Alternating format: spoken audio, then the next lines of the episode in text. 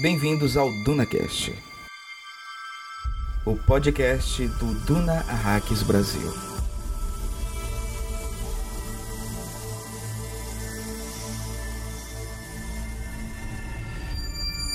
As mãos.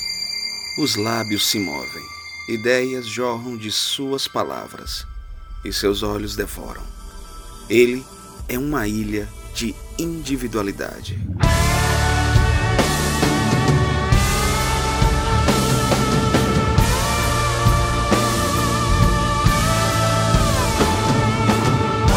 Saudações, caros Fremen! Aqui quem fala é Bruno Burke e esta é a água da vida, a água que é maior que a água. Can, a água que liberta a alma. Fala galera, aqui é o Fred Negrini. Estou novamente convidado pelos grandes Naib e Mentati para poder participar desse episódio com vocês. Saudações, Fremen! Bem-vindos a Rax e bem-vindos ao DunaCast.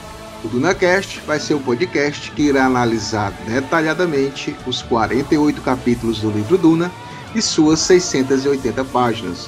Isso mesmo, você vai fazer sua leitura pessoal e depois vem aqui conferir todos os detalhes, curiosidades ou mesmo para tirar as suas dúvidas. Mentate Bruno! Abra suas asas, solte suas feras caia na gandaia. Entre nessa festa e leve com você seu sonho mais louco. Eu quero ver seu corpo lindo, leve e solto. A gente às vezes sente, sofre, dança sem querer dançar na nossa festa vale tudo. Vale ser alguém como eu, como você. Hoje tem orgia Petate Bruno, orgia Frame.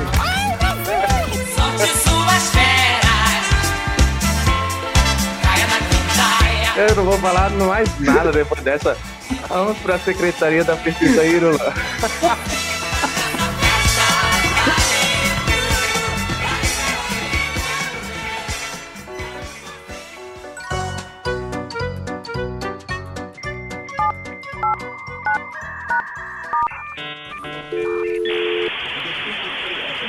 Secretaria da Princesa Irula, faltou melange? Boa tarde, bom dia e boa noite. Em que posso ajudar?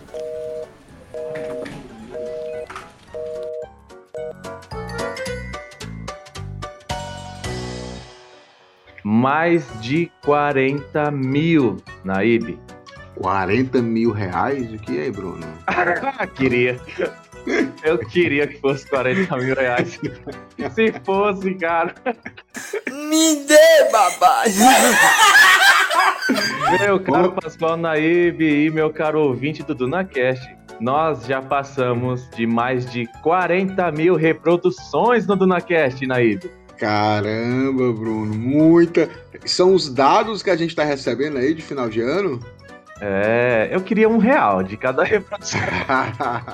é, é. Juntando, hoje a gente está chegando ao episódio 37 do DunaCast, que é um episódio extremamente importante, e a gente já gravou cinco episódios do Dunaverso, né? Então estamos chegando aí a 42. A gente está nessa a gente está nessa caminhada, né, desde o começo, 200, 400, 500 ouvintes semanais, e aí já estamos aí à beira de. É, fica oscilando entre 900, 1000, é, 1.100, e aí fica nessa, de mil ouvintes semanais, Pascoal. Muito bom, né, ver isso acontecendo. É, muito bom e muito também legal de ver que muitas pessoas que assistiram o filme ficaram interessadas por esse universo, né, do, do Frank Herbert, querem saber mais, ficaram é, com vontade, ficaram com sede, né, com sede de Duna, é literalmente. E aí a gente está aqui para trazer essas essas curiosidades, explicações, que com certeza a galera que está acompanhando, agradecer mais uma vez essa parceria que a galera acompanha aqui, o DunaCast, o DunaVerso, o DunaHacks Brasil, e só felicidades. É isso aí, cara, Naib. E é, eu tô vendo uma outra coisa bem legal acontecendo. Você falou aí do filme, tem uma galera que tá assistindo ao filme e tá indo ler o livro. E, consequentemente, quando descobre o DunaCast, é uma sorte nossa, né? Quando a galera descobre o DunaCast, o boca a boca tá funcionando, né? Aí a galera vem ouvir o DunaCast, né? Tá sendo bem interessante ver isso acontecendo também. E principalmente que eu noto, Bruno, que a, a galera que não conhecia o livro, eu acho que é, aproveita bem mais o filme de quem já leu, né? Porque assim, quem já leu acaba comparando, né? Faltou isso, tem isso aqui. Mesmo você curtindo, mas você compara. E quem não leu, pega lá a essência do, do, do, livro e quando vai ler, vê que tem mais detalhes, mais coisas, fica cada vez mais apaixonado, aí vai pro, pro DunaCast, aí pronto, faz aí a completa, a perfeição aí de Arax, para eles poderem saber tudo. Exatamente, Naib. Naib, hoje é sexta-feira, dia 10 de dezembro. Hoje é um dia importante. é um dia importante. É um dia importante porque faltam apenas dois dias para fechar as inscrições para o, o clube de leitura Entre Mundos da Tintalha Literatura, Pascoal. É verdade, isso aí é importante para quem está ouvindo, para vocês poderem acompanhar. Imagina aí, Bruno, a gente está aqui semanalmente falando um capítulo de Duna. Algumas curiosidades, detalhes que só vocês só encontram aqui. Mas imagina aí a gente ler os seis livros do universo Duna, fechar toda essa saga com tudo aquilo que a gente faz aqui, um, um curso, praticamente como fosse um curso arraquiano, né? De Frank é. Herbert, de universo. Não, não, é uma coisa sensacional. Exatamente, é um curso arraquino aí, uma, com uma experiência aí ao longo dos próximos seis meses já estamos é, entrando aí no, no, livro Duna nesse mês e a gente vai até maio com, com Herdeiras de Duna, o livro 6. Então tem vídeos, tem grupo de discussão, tem brindes enviados para aqueles que participam. O Clube de Leitura Entre Mundos, você pode se inscrever até o próximo dia 12 de dezembro, que vai ser domingo. Não perca tempo, tintalia.com.br. A gente vai deixar o link aqui na descrição. Cara, é uma oportunidade, oportunidade única, né, Naivo? Ô, oh, Bruno, tem um kit lá, o kit especial que vem com um diário de leitura para a pessoa poder acompanhar, marcar, anotar. Tem um pin do Shai Halud, que é lindo. Tem um cadê? Esse diário é lindo, esse diário com a, com a capa do, do verme. Não, é, é, é muita coisa, muita coisa bonita que está sendo oferecido pela Tintalia. Exatamente, galera. Bom, essa semana a Secretaria da Princesa Lula um pouquinho mais curta, né, galera? Porque nós temos um episódio aí excepcional, extremamente importante. Estamos hoje mais uma vez recebendo a figura do Fred Negrini, que está aí com a gente para os capítulos chaves de Duna, né, Pascoal? Muita discussão hoje, hein? ah, muito legal. O Fred é um cara que, é, inclusive, fez a tese dele de mestrado com relação à presciência, questão Exato. científica. Então a gente sempre chama ele para esses episódios.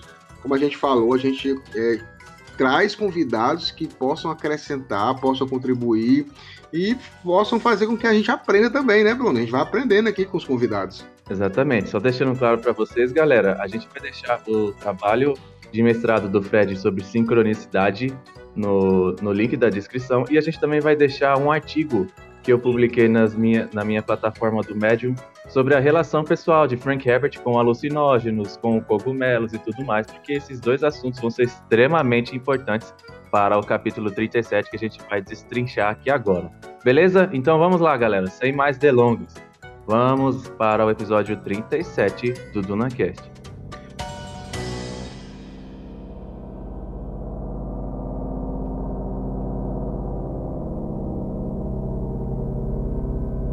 Pascoal Naíbe, olha só. O Fred, que tá aqui com a gente, Fred Negrini, Grande terminou, Fred. terminou o primeiro tomo de Duna com a gente. E hoje ele tá aqui para fechar o tomo 2 de Duna com a gente, olha só. Isso não é coincidência. Isso é o que, Fred? É sincronicidade. Exatamente. Não, e detalhe, é, o capítulo 22 é um dos mais importantes desse livro. E o 37, que é esse que a gente está hoje, também é um dos mais importantes. É onde a gente vai viajar muito pela ciência de Duna, pela ciência psicológica, ciência mental que o Frank Herbert impõe em sua, na sua ficção científica. E o capítulo 37 é extremamente marcante nesse sentido, além de todo o questionamento voltado a, aos aspectos sociais que envolvem a narrativa de Duna. É um capítulo extremamente importante. Quando eu li, eu fiquei impactado. Pascoal, eu queria começar, antes da gente ir direto para a narrativa do capítulo, queria saber de você e do Fred também, o, qual, o quão impactante foi ler esse capítulo assim na primeira vez que você leu esse livro, você e o Fred. Como é que foi? Olha, para mim esse capítulo é o, o auge, né, do, do primeiro livro, assim, de longe ele é o grande capítulo, né, de, desse livro, porque ele traz assim noções importantíssimas, né, tanto em questão dos arquétipos, né, que que ele vai trabalhar tanto com, com essas ideias, né, de do Paul ser esse ter atingido, né, um, esse estado de, de centralidade, né, em relação a tanto feminino quanto masculino, né? E, e dele poder estar tá, tá flutuando aí, né? E, e, fazendo parte desse, desse ciclo, desse fluxo da vida, né? Você precisa tanto tomar quanto dar. Show. Não, para mim, para mim esse capítulo é muito importante que porque aparece, aí no caso é uma opinião minha, o personagem mais fascinante desse livro. Né? Olha aí. Que é Alia, Santa Alia da Faca. Eu fiquei assim apaixonado por esse, por esse personagem. É, a gente vai falar muito dele daqui para adiante, né? Eu quase que eu gritei no cinema quando nas visões de Paul ele teve a visão da Jéssica segurando a, a Alia lá no cinema, né? Que, é, assim, que é uma cena marcante e, e é um personagem complexo demais e que a gente vai acompanhar essa jornada também desse personagem, que, que é, para mim é um dos mais, mais interessantes mesmo desse livro. É uma jornada embrionária, né? Melhor dizendo, não tem nem, não tem nem como dizer de outra forma. é, literalmente a gente vai segui-la desde o, da sua concepção até, até aí, três pontinhos, né? Exato. Mas vamos estabelecer o contexto desse capítulo. O que, que está acontecendo aqui? Caro ouvinte do DunaCast, você ouve a gente em episódios passados, no episódio anterior, a gente havia chegado a City Tavern e já havia ali o burburinho, a movimentação dos Fremen da comunidade go é, governada pelo Stilgar. Eles tinham que sair de City Tavern. Por quê? Por causa do grande e sangrento pogrom chefiado pelo Sardaukar. Sardaukar estão caçando os Fremen pelo deserto profundo, então Sittab não pode mais abrigar os Fremen. Os Fremen agora precisam se aventurar mais ao fundo do deserto profundo para escapar do, do pogrom dos Sardaukar. Só que o que acontece? Os Fremen da, de Sittab, os Fremen do Stilgar, possuem uma reverenda madre que se chama Ramalho. Ela é muito importante, só que ela já está com a idade muito avançada para poder empreender uma viagem tão absurda como essa. Então ela já avisa pro Stilgar, eu não vou aguentar uma viagem dessa. é, nesse momento, é nesse momento que se faz necessário um rito de passagem, um ritual para que a reverenda Madre Ramalho seja substituída por outra mulher, por outra Sayadina, Pascoal. Esse é o contexto desse capítulo. É, e é um capítulo interessante porque a gente está vendo que desde os capítulos anteriores, tanto o Paul como a Jéssica estão tentando desesperadamente pegar o fio da meada da cultura frame. Eles estão imersos numa cultura diferente, com tradições é, muitas vezes é, brutais. Então, assim, eles não podem tomar decisões de forma impulsiva, né? Eles precisam tomar decisões para sobreviverem. E a gente já viu em, em capítulos passados que nada lá é garantido, porque a gente viu quando o Stilga foi procurar tanto a Lady Jéssica como o Paul, por ordem do Liette, né, para poder salvar lá o garoto, o Stilga tinha dado a proteção dele para a tribo todo. Diante da tribo, a proteção dos dois. E logo no capítulo seguinte, a gente viu James já querendo matar o Paul. Né? Então, assim, então, tipo, e era uma lei que tinha que ser seguida mesmo o, Stilga tendo dado a proteção para o Paul. Então, assim, não é uma coisa certa. Então, de hora para outra, é, determinadas situações podem voltar do zero e eles têm que novamente conquistar essa, essa posição de, de segurança. E aí o que a gente vê é Jéssica e Paul tentando entrar nesse, nesse ritmo. É, essa preocupação ainda é maior pelo lado da Jéssica. A né? Jéssica que tem essa preocupação porque ela está pensando no, na ascensão do Paul. Né? Paul, desde que teve seu despertar, ele ainda está tentando se encontrar, sabe? Ele está tentando se achar, se entender. E a Jéssica não. A Jéssica já está olhando lá na frente, pensando em maneiras de fazer ela e o Paul serem inseridos na cultura Fremen. E o Paul muitas das vezes acaba vendo nas ações da Jéssica um norte para ele agir, então ele ainda não sabe o certo como é que tem que fazer. É por isso que a Jéssica ela acabou de é, entrar na, no, na comunidade do Stilgar por conta de prometer que vai auxiliar no treinamento militar dos Fremen, mas ela sabe que os Fremen têm visão de importância muito maior no que concerne ao Paul. Então ela tem que estar se provando o tempo todo, só que o Paul não vai servir de nada dentro da, da cultura Fremen e por consequência ao plano maior que é o que a Jéssica tem, se eles de fato não forem inseridos. Então o Paul precisa da Jéssica, a Jéssica vai se inserir, vai se preocupar com essa inserção na cultura Fremen e por consequência dar essa oportunidade para o Paul ascender. Então é nesse momento que ela fala: "Eu vou fazer, eu vou fazer parte desse ritual aí". E aí, Fred, eu acho que essa relação entre a preocupação é, em se inserir na comunidade Fremen, essa adaptação que a Jéssica faz do próprio plano, que eu vou falar daqui a pouco, e mais os anseios do Fre dos Fremen com relação aos dois estrangeiros que estão ali, isso com relação às suas próprias necessidades como povo oprimido, cria uma conjunção que tem um potencial social absurdo, né? É, e é, com certeza, né? Na verdade, eu acho que é é, são ritos né, que, que vão né, se colocando para poder, também por, por efeitos de sincronicidade, né, refletir essas, essas projeções que os Fremens têm, né, tanto do Paul quanto da, da Jéssica, né? E, e, o quanto eles seriam capazes de, de, de fato, materializar ou cristalizar, digamos assim, é, essas ideias e essas expectativas, né? Se seriam eles, de fato, essa voz, né, que vem do, do dos outros planetas para salvá-los, né, e, e, tudo mais. Então, é um, é um momento delicado tanto para o Paul e principalmente para Jéssica, né, que vai que vai ter que passar por, um, por, por esse por esse ritual aí mais mais intenso, né, por essa por esse fazer, né, digamos assim, psico é, né, no, no seu próprio corpo e que é um ritual também é, que, que, levaria ela para um, um estado de, de uma reveladora da verdade, né? O Truth Sayer. Acho que eles traduziram no filme como vidente, né? Pelo menos eu lembro Corrível. da legenda. Né? eles não tinham o que fazer, né? Porque assim, Truth Sayer é uma palavra muito rápida, né? E aí em português você tem na versão do George Calif, George Luiz Calif, que é da Nova Fronteira, reveladora da verdade do Império. E na nova versão da Maria do Carmo Zanini é proclamadora da verdade. Nenhuma dessas, nenhum desses termos, dessas frases, daria certo para dublagem ou então para uma legenda que seja sucinta, né? Então é por isso que eles correram para o caminho mais fácil, transformaram Truthsayer em vidente.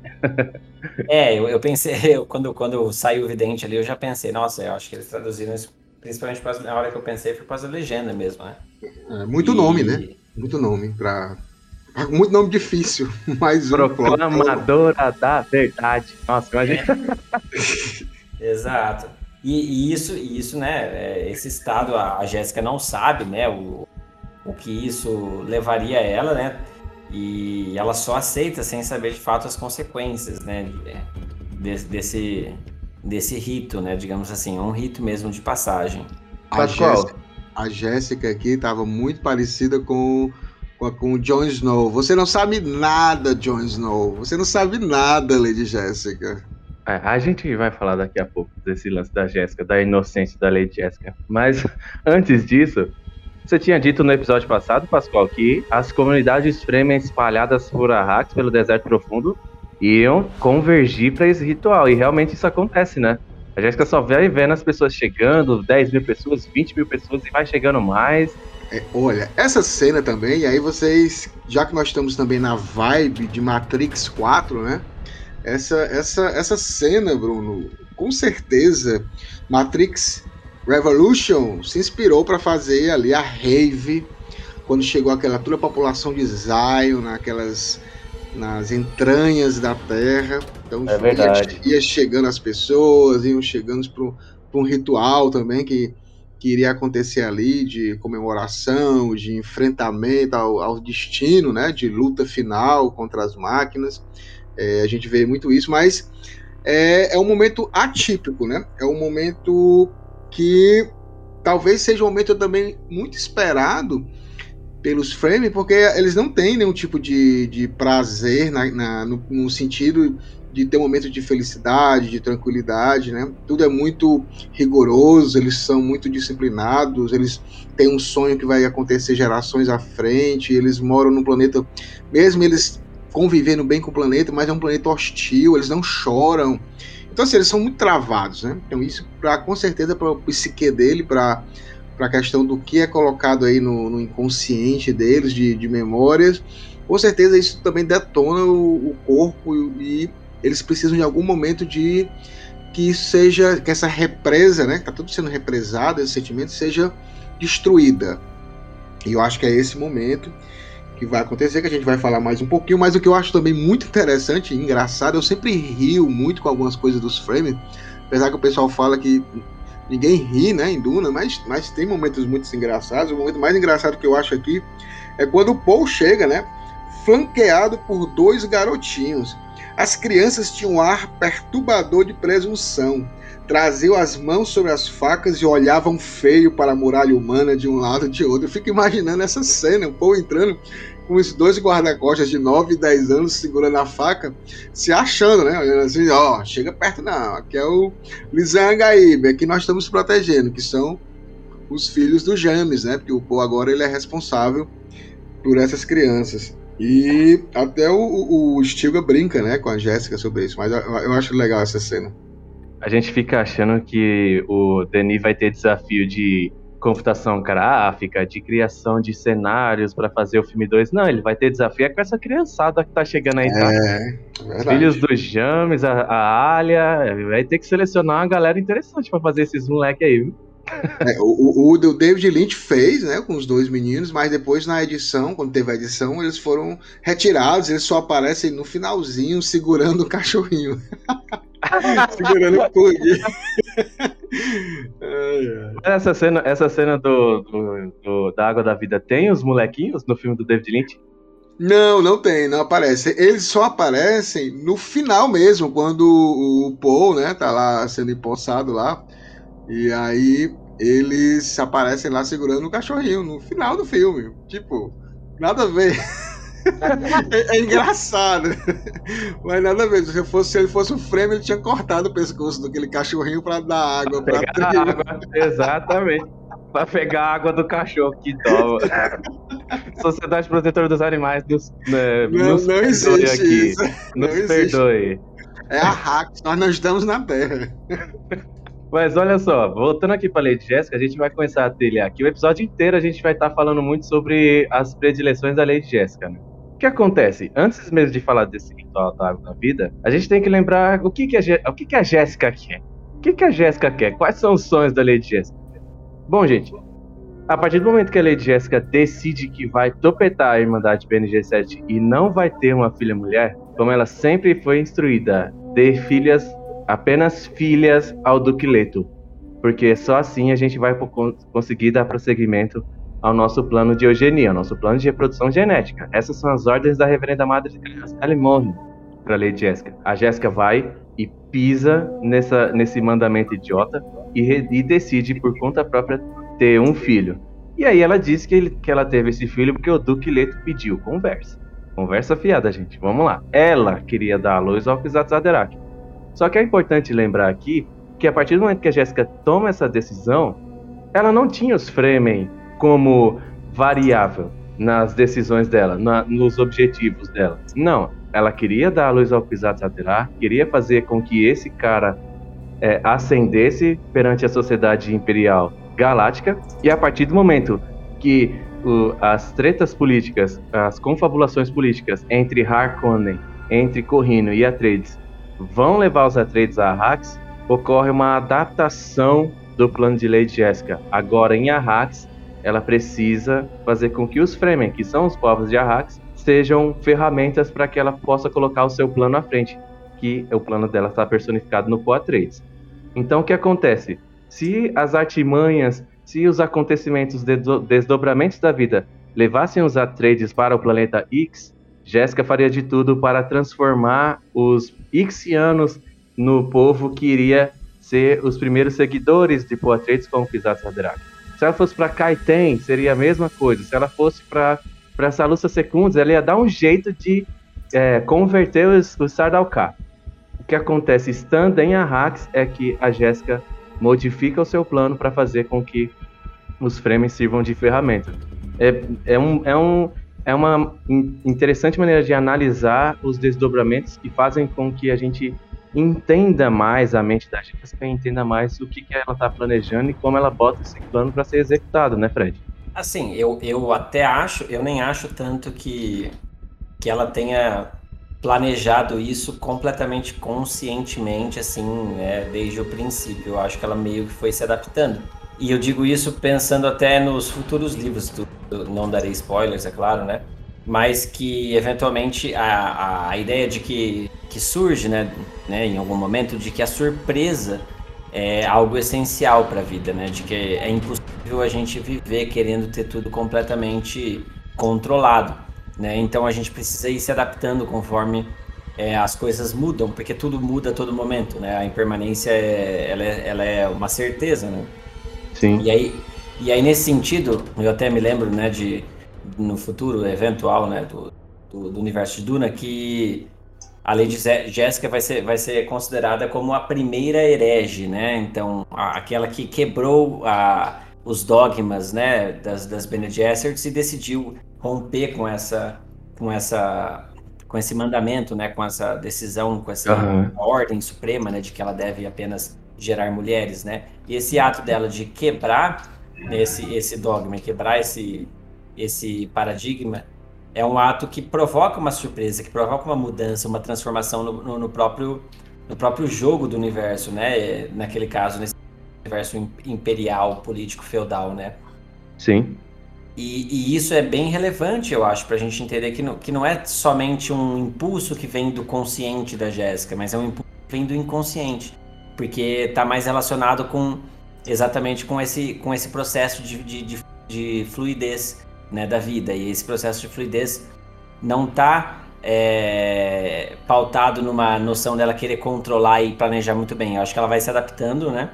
Sim. Conforme as coisas acontecem, e se adaptando pensando na sobrevivência, pensando na sua própria sobrevivência, na sobrevivência do seu filho, né?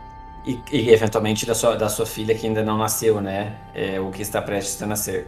É, a gente, a gente fala um pouco disso, sobre essa relação entre o contexto antropológico da coisa, ou seja, os movimentos sociais, os movimentos dos seres humanos, os ciclos sociais, e como as atitudes individuais influenciam nesses contextos. Então, existem essas duas coisas agindo, né? Então, tem a, a, a responsabilidade do, do eu como indivíduo agindo ali, e, por consequência, você tem a responsabilidade do contexto, né, dos seres humanos, da humanidade em si. A gente vê muito disso no próprio Poatrades, né? Porque a gente até chega a comentar em episódios é, passados que ele escolhe viver, e ao escolher viver, ele abraça o jihad. Então, é uma escolha individual em meio ao fluxo antropológico que forma, que dá vazão à existência do jihad, sabe?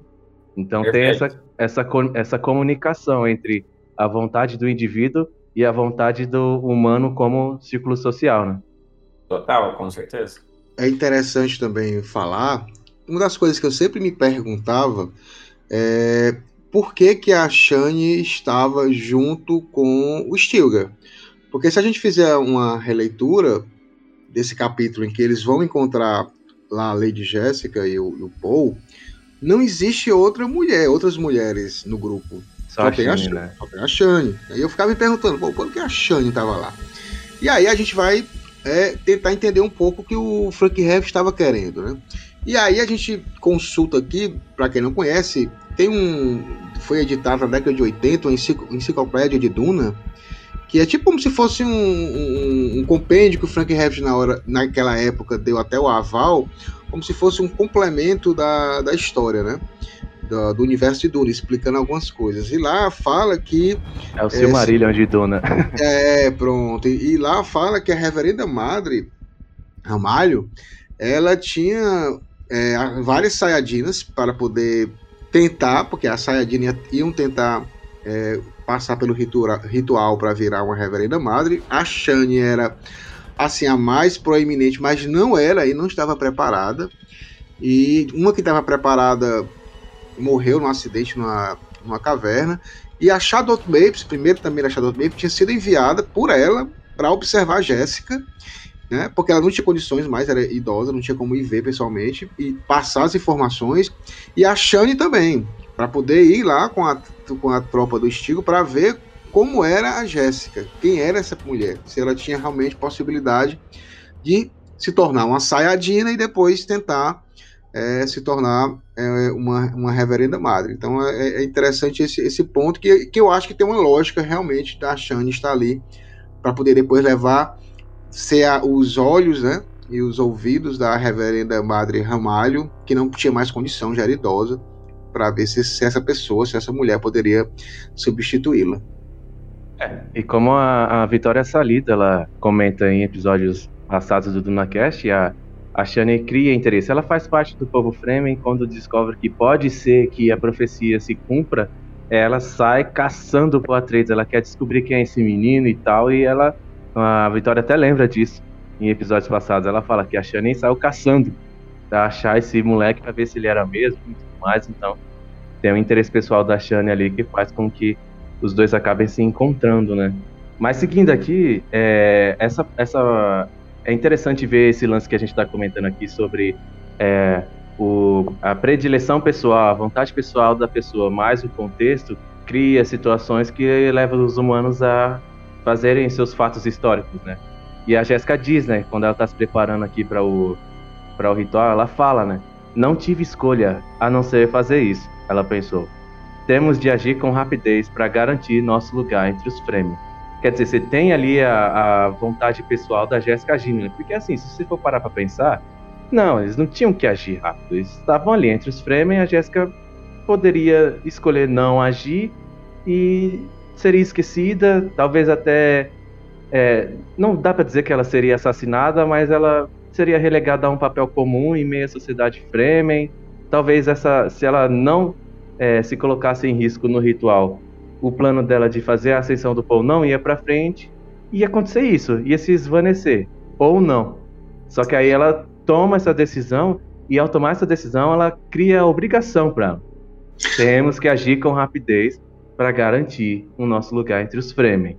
Tipo, quando ela fala nosso lugar, é muito ela falando dela, porque o Paul, a partir do momento que vence o, o duelo contra o James, Paul já está inserido na sociedade Fremen, sabe, de certa forma. Só que a maneira de se colocar nesse ritual é a, é a maneira da Jéssica de que, não, nós não aceitamos simplesmente entrar na cultura Fremen. Temos que entrar na comunidade Fremen com altivez, porque só assim é o objetivo que eu tenho com o Paul, que eu construí o Paul durante 15 anos, é só dessa forma que esse plano vai para frente, né? E só dando uma pontuação ainda, finalizando o que eu estava falando antes, sobre a Jéssica ter adaptado o plano para os Fremen, para que os Fremen servissem de ferramenta para ela, tipo, a partir do momento que o Poe Atreides nasce, ele tem aí 14 anos de vida com é, as disciplinas Mentat Ben Gesserit sendo passadas para ele antes dos Atreides descobrirem que tem que ir para Arrax por conta dos plots, por conta das tretas dos Harkonnen e dos Corrinos, plots, os plots políticos, né? Então você vê, 14 anos de planejamento da Lady Jessica com relação ao Poe Atreides, sem contar os Fremen, e agora a gente está vendo os Fremen entrando como variável surpresa, como o Fred falou, né? Eu, eu não sei se seria uma questão de, de ego, diz no sentido de da Lady Jéssica querer sempre mais dentro dos frames. Eu acho que é uma questão mesmo, porque assim, é, a gente tem que lembrar que a, a Jéssica, desde o início que ela encontrou os frames, ela está seguindo a cartilha Bene Gesserit. A cartilha Bene Gesserit é, é você encontrar nas civilizações questões de religiosidade, né, que são as, as ladainhas religiosas, fazer uso delas. Né? Então, assim, isso é que toda irmã Bene Gesserit é treinada. Se está numa situação de dificuldade, você tem que usar isso aí para seu proveito. Então isso não é uma questão de. É, de... Apesar, é, apesar da Jéssica não ser uma missionária protetora, ela conhece os modos de agir das missionárias Isso. protetoras. É. É, ela, foi, ela foi, exato, ela foi treinada, como toda irmã Bene é, de menor, né, de menor poder dentro da ordem, para poder utilizar sempre algum tipo dessa situação. Então, em toda brechazinha, todo momento, ela, ela entrava com um ritual, porque ela percebia, tanto que quando ela conheceu o Shadot Mapes, ela não estava entendendo o que estava acontecendo ali. Quando ela falou criador, ela ia falar que a, a, palavra se originava da palavra criador e, a, e foi a Shadot Mapes que fez o resto. Ah, é o dente do Charrelud, o criador, e aí é, entregou, entregou a, para ela. Ela não estava sabendo o que era. Então a Lady Jéssica tem muito dessas coisas. Eu acho que também é importante pontuar para chegar nessa decisão da, da Lady Jéssica. E aí eu não vou dar spoiler, tá, pessoal? Mas eu vou dizer no livro 3, tá? Filhos de Duna, é, um personagem, ao conversar com a Lady Jéssica, ele fala assim: Agora você sabe com que profundidade você foi condicionada por suas preciosas benegestras. Da mesma forma que a gente já falou aqui dos médicos sucs, que são condicionados a não fazerem mal a, aos seus senhores que serviam com risco de ficarem loucos, morrerem, né? De sim, dar uma, um, tilt elas, as Bene mais. Vamos ser sinceros, a, a gente acha a Lady Jéssica fodona. Mas a Lady Jéssica é nada mais nada menos que um, que um mero peão, peão no jogo de xadrez, né?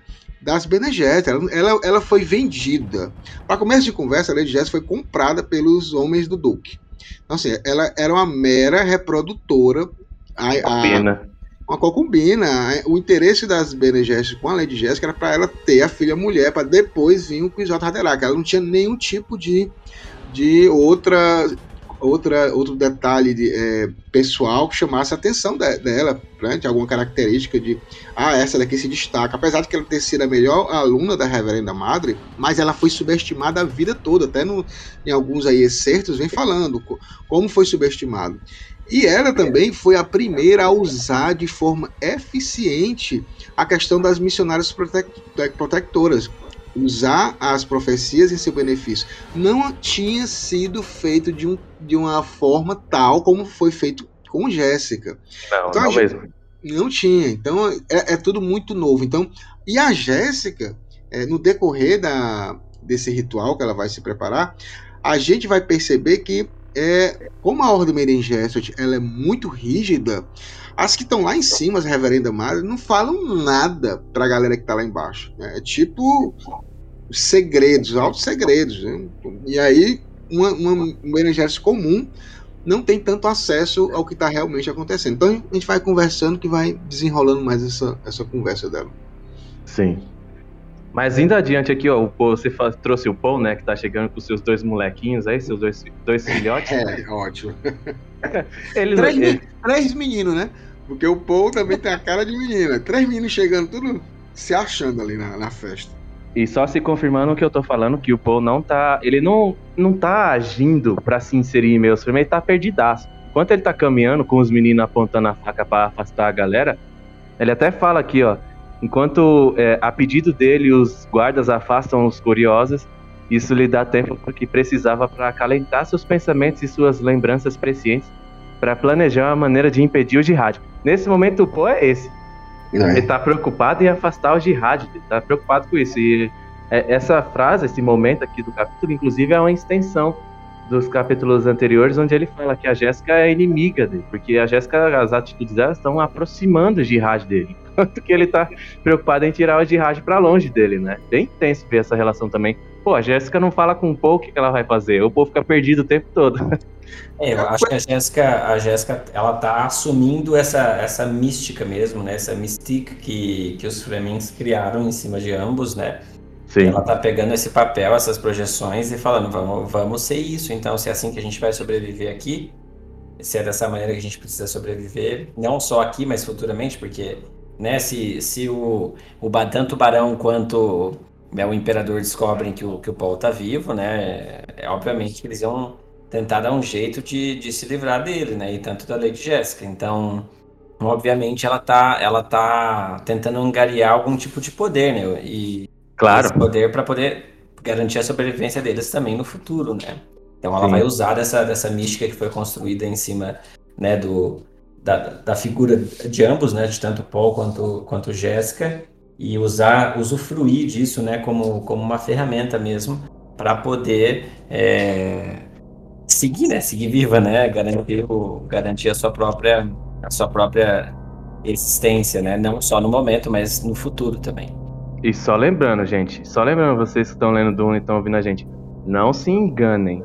Não é só sobrevivência. Não é só sobrevivência que Lady Jessica e Portraits estão querendo, estão projetando. Estão projetando uma sobrevivência para sobrepujar todos os outros, para se colocarem acima dos outros. Como eu falei no capítulo anterior, Atreides é um monarca. Isso implica que desde seu nascimento ele é moldado a ser uma pessoa que olha todas as outras de cima para baixo.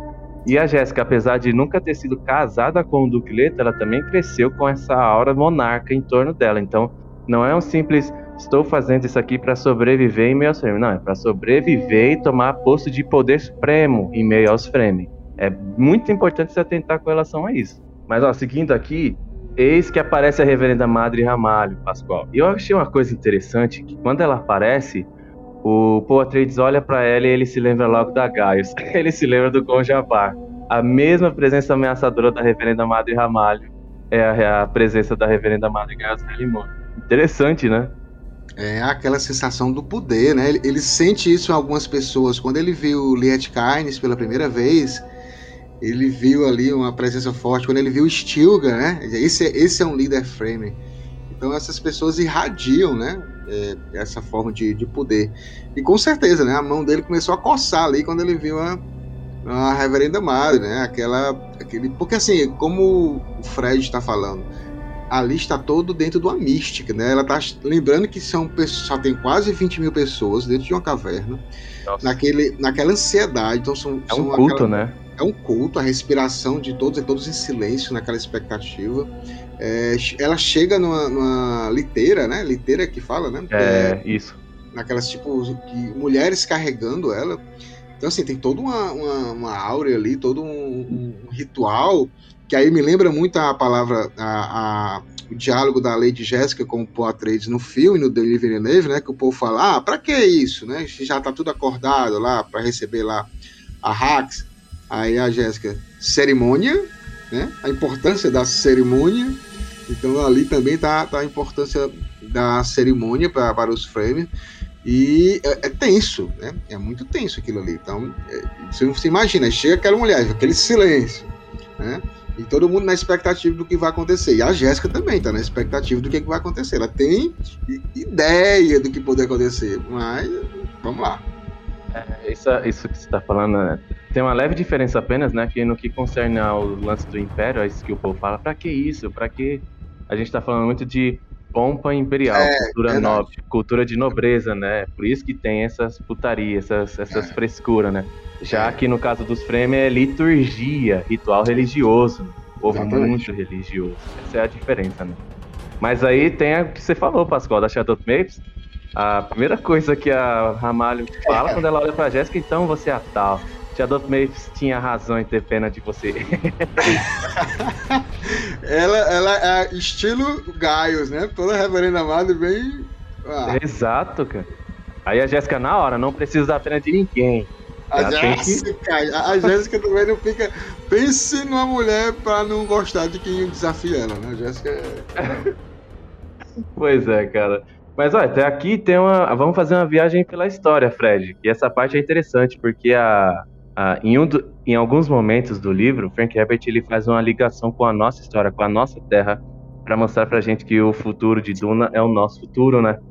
E aí é quando a reverenda Madre Ramalho fala: Somos o povo de Misir, desde que nossos ancestrais sunitas fugiram do Al-Urubá, às margens do Nilo, conhecemos a fuga e a morte os jovens seguem em frente para que nosso povo não morra. Aqui tem um monte de declaração, né, Pastor? Tem um monte de coisa para ser apontada nessa frase. Né? Sim, é, é, é, porque nesse, nesse sentido, como a gente vai vendo aí, como você bem falou, é, o ritual é, ele traz toda uma tradição desse povo, de um povo sofrido, perseguido, que vive sobre a, a, a dureza de, de um planeta hostil, que não era para ser habitável, e eles, eles conseguiram isso, se adaptar. E traz todo também uma questão desse, desse rancor. A gente vai ver mais na frente que os Fremen eles vivem num rancor eterno, de tipo, ah, vai ter, vai ter o troco. Então você. A gente tá, vai falar sobre isso com o Fred. O Fred, até nosso convidado, tem mais autoridade até do que a gente para falar sobre isso. Mas você imagina aí uma, várias gerações sendo incutido o rancor, a vingança, né? É. Nesse inconsciente aí, tanto pessoal como coletivo, o que é que isso vai gerar depois, né? Que onda é essa, não é, Fred? É, eu tenho uma, uma metáfora que, eu, que, eu, que serve muito pro Duna, que é até usada eventualmente lá no, no Imperador Deus Duna e depois que, eu, que eu, eu pensei bastante, né? Eu, eu fui num ritual de, de ayahuasca esses tempos, que a gente tá vacinado. Olha aí a coincidência. Depois a gente vai. É. Pode continuar, o Bruno aí também tem umas experiências aí. Voltou a, né, eu, eu frequento às vezes, né, o, o xamanismo e tal. E, e aí é, é interessante porque, né, a ayahuasca tem suas similaridades com a, com a especiaria, né? É, eu falei com o Pascoal. E, e, e, me veio me veio bastante nesse, nesse ritual que eu estava, né, a ideia de algumas ideias que o filho do, do Paulo eventualmente vai trazer, né, que são essas ideias que a gente tenta controlar demais o fluxo da realidade, o fluxo da vida, né? A gente tenta limitar ele e controlar Padronizar, ele demais. né? Exato. Né? Só que o que acontece? Esse ato em si de, de tentar é, controlar é um ato de tomar tudo para si, que é uma, é uma frase até que o Stilgar fala no filme, que a gente sabe que não tá no livro, né? Mas que o Stilgar, Stilgar fala no filme, que eu acho que é, é bem interessante eles terem colocado. Eu fiquei bem feliz que o Denis Villeneuve e, e, e, que tem a ver com o processo de colonização, né? Com o processo de um império feudal, obviamente, é um império colonizador, né? Sim. Então é a, é a, imposição de um modo de vida, né? Da monocultura, da, da, do monoteísmo, né? É a minha religião que vai ser imposta sobre a religião de todas as outras Exato. populações que a gente está dominando, né? Mas o que acontece quando a gente violentamente, imagina um né? E a gente tenta cercear esse, esse fluxo do rio, né? Dependendo da, da quantidade de força que a gente usa para fazer isso e impedir ele, na hora que soltar, e uma hora vai soltar, né? Porque nada dura para sempre, esse é o. Sim. Né? E uma hora que vai E quando soltar, aquilo vai vir, vai parecer violento. Pra gente vai olhando e falar, nossa, né? Que, que movimento violento, mas é só o movimento. O movimento violento foi um movimento de, cerce, de cerceamento no, no começo. Reação, né? É, e aí entra muito para mim, sempre vem aquela frase, né? Do se, se, sem uma educação libertadora, né, o desejo do oprimido é de se tornar o opressor, né? E eu acho Exatamente, que perfeito. Tem muito a ver, né, com, com, com isso, né? O, o Fremen, na verdade, ele, né, eles estão querendo tomar o poder para si, porque eles estão sendo oprimidos por gerações e gerações e gerações, né? Então eles querem essa, é uma, é uma vingança mesmo, né? A vend, acho que a vendetta não é só dos Atreides para os Harkonnen contra não, os Harkonnen, né, para os Atreides, mas também desse povo que foi colonizado né, por gerações e gerações e gerações, e que agora vê que tem né, no, ao seu alcance o poder de, de, de fato inverter né, a lógica desse império. Não, agora quem vai vai governar vai, vai ser a gente, né? Tem o escolhido, a gente tem esse Messias que vai trazer esse poder pra gente. Ou a gente é, acha e, que tem, né?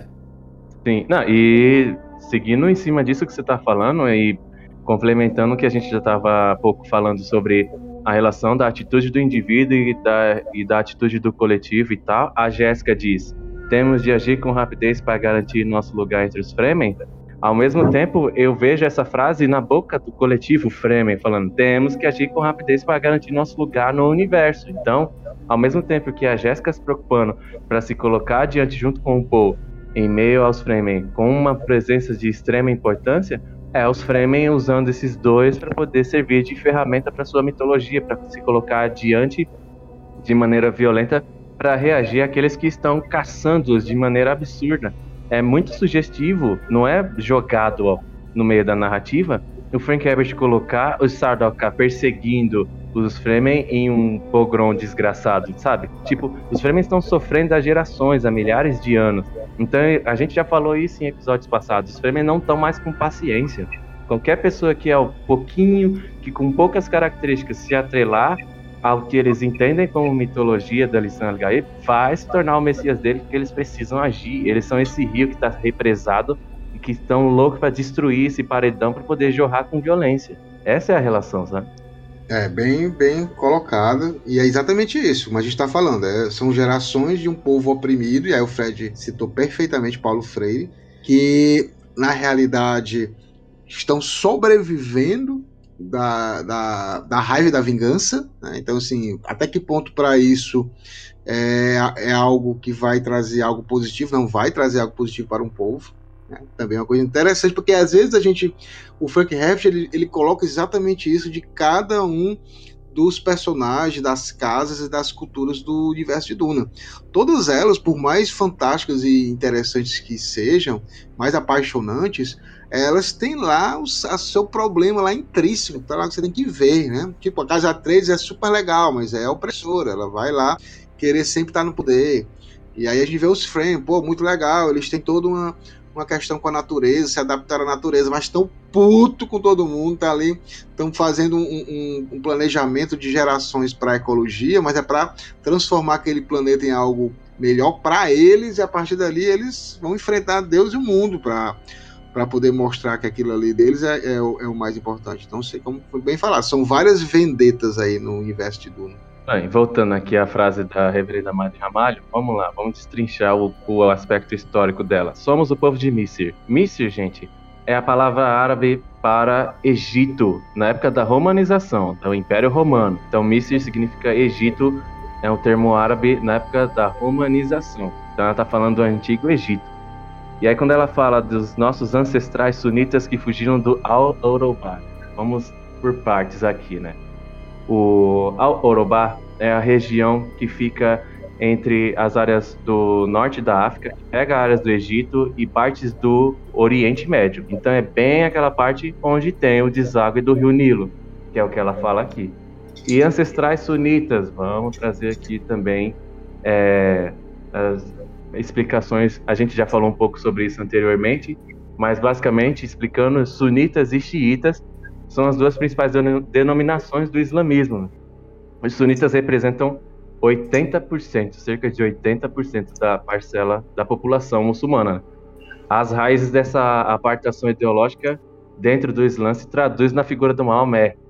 As diferentes formas de enxergar o legado do profeta causaram a separação desses imensos grupos, inclusive no meio de advento de guerras sangrentas entre esses grupos. Então você vê toda essa conjunção do Rio Nilo com o Antigo Egito, com os ancestrais sunitas, é, o povo Fremen, a raiz do povo Fremen está toda embasada nessa galera aí, Pascoal. Sim, é, é, é muito. Frank Herbst, cara, ele, ele conseguiu fazer uma, uma pesquisa aprofundada de, de culturas, de, de, a gente viu aqui ele citando é, algumas questões é, culturais assim árabes com uma perfeição que até hoje é elogiado por muita gente, né? Por muita gente é, elogia a forma como, como ele tratou, de forma respeitosa, de forma até mesmo inovadora para a época, década de 60, e com pouco conhecimento, né? Ele, ele, tinha acesso a bibliotecas, não tinha internet, não tinha telefone fácil para falar com o cara lá da, da do Oriente, ou, o muçulmano, no caso, para poder conversar sobre isso. Ele foi fazendo isso, então ele tinha essa, é, esse dom, né? E eventualmente, né, que é legal meio que deixar assim claro, né? O, o Frank Herbert começa a depois direcionar, né, o, esse esse sun, Sunni, né, e o sufismo que ele se inspirou para poder fazer e criar o, o povo Fremen, né? Ele, ele depois eventualmente a gente vai ter a, a, o Zen Sunni, né? A ideia do Zen. É, o Zen é do budismo. É. Isso. Ele vai partir para o Zen, né, pro Zen budismo, que aí é mais do que o Frank Herbert entende, né? E por quê, né? Eu acho que também, como ele começou a adentrar mais na parte filosófica dessas religiões e tudo mais, a gente vê que o, o budismo vai, vai então ser, ser muito mais fulcral, digamos assim, central para a construção do Zensune do que o próprio sufismo, né? Então, no primeiro livro a gente tem ainda bastante, né? Mas a gente vê que a partir ali do terceiro livro, do quarto, quinto, sexto, a gente tem já uma guinada maior, né, para a filosofia é, budista como não só budismo, né, budista, né, mas outras né, filosofias também não duais, mas como centrais para a construção dessa, desse universo, que é o Sensune, né? E eu acho que eu já devo ter citado no, no outro episódio que eu participei, que acho que foi o 22, mas tem um livro de um, de um sufista, né, que, que ele analisa o Duna, né, que é... O nome dele é Mahmoud Shelton, se eu não me engano. E é Psychedelics Mysteries of Doom, Psychedelics and the Sim. Prediction of, of Frank Herbert. Acho que esse é, é legal, é legal o livro, eu vi.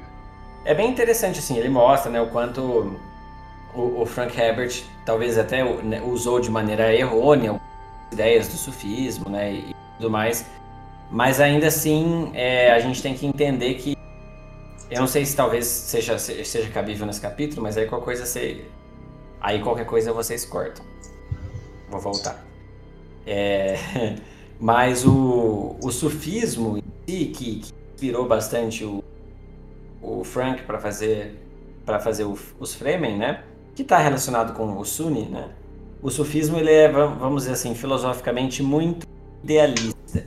E aí tem uma relação com religiões que, que quando a gente tem uma tomada do, do, do patriarcado nos no, no símbolos religiosos, e é uma coisa que eu falando sobre Duna, sobre o arquétipo da Grande Mãe, e a tomada simbólica, digamos assim, do, do patriarcado em termos religiosos vai levar a dois extremos, né? Ou um extremo de uma completa sobrevalorização do ego e do tudo que o ego representa, né? E o, e o masculino é uma representação do ego em termos de tipo, né? Por isso que o patriarcado tem a ver com o homem no poder, porque a gente projeta, não que seja essencialmente, né? mas a gente projeta simbolicamente a ideia de, de falo e, ao ego, né? A ideia de ego como algo que sai do inconsciente, né? E a gente projeta ao, ao símbolo do inconsciente, portanto, né? Que né, que está ali em uma certa oposição ao, ao ego, o símbolo do feminino, né? Então, quando a gente tem essa essa essa tomada do, do, do patriarcado, né, do patriarcado no, nos termos simbólicos, a gente tem ou uma valorização completa desse, que, portanto, passa a considerar os processos da natureza e do inconsciente como posses dele, né? E como maneiras dele se eternizar, ou a gente tem num lado oposto uma negação completa dos processos cíclicos da natureza e da vida, né? E essa negação completa a gente chama muitas vezes de idealismo, né? Que é que vai dizer ah tudo que existe só idealismo é exatamente por uma ideia platônica, né? Então existe um mundo superior, né? Além deste mundo material, esse mundo sombra deste mundo perfeito, ideal que existe ali além, né? Do que a gente está vivendo. E o sufismo é demasiadamente idealista. Né? Então o sufismo vai negar esse mundo material em elevado, espiritual, né? E, e inalcançável, né? E, e, de uma certa maneira esse mundo é inalcançável. Está vivendo a experiência aqui na matéria, né? E aí a grande crítica, talvez, né, do em diversos pontos de, do Duna é exatamente a esses a esses dois extremos que a gente que a gente é levado, né? E, e o quanto a gente toma demais para si, né? E esse tomar demais para si é exatamente um movimento. Então, quando a, quando a gente nega também o quando a gente nega os processos impermanentes da realidade, do fluxo da, da vida, a gente está querendo também se eternizar, só que se eternizar numa realidade superior, né? E, e, e no final das contas, é, essa eternidade pode porque esse ego não é ele não é superior à realidade, né? Ele está ali é, interconectado a, ao próprio fluxo das coisas, ao próprio fluxo da natureza, né? E isso é só uma forma da gente, né, de uma maneira fugaz querer querer se eternizar, mas isso em, em tese é, é impossível, né?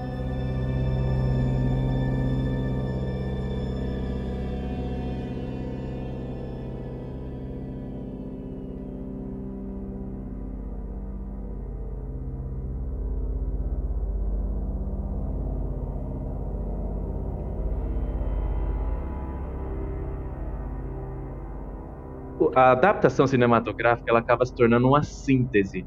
E quando você fala da ciência de Duna, que é um, algo que é algo muito focado na característica da cognição humana, da, da neuropsicologia humana, é muito complicado você transpor isso para a tela de uma maneira que vai ser que vai ter equivalência com o desenvolvimento que o livro é capaz de fazer. E eu senti isso numa cena muito pesada, que é logo no começo do filme, que é quando o Paul vai confrontar a Lady Jessica, quando as Bene Gesserit saem de Caladan, e aí ele pergunta para ela, eu sou o escolhido, o que, que é o escolhido?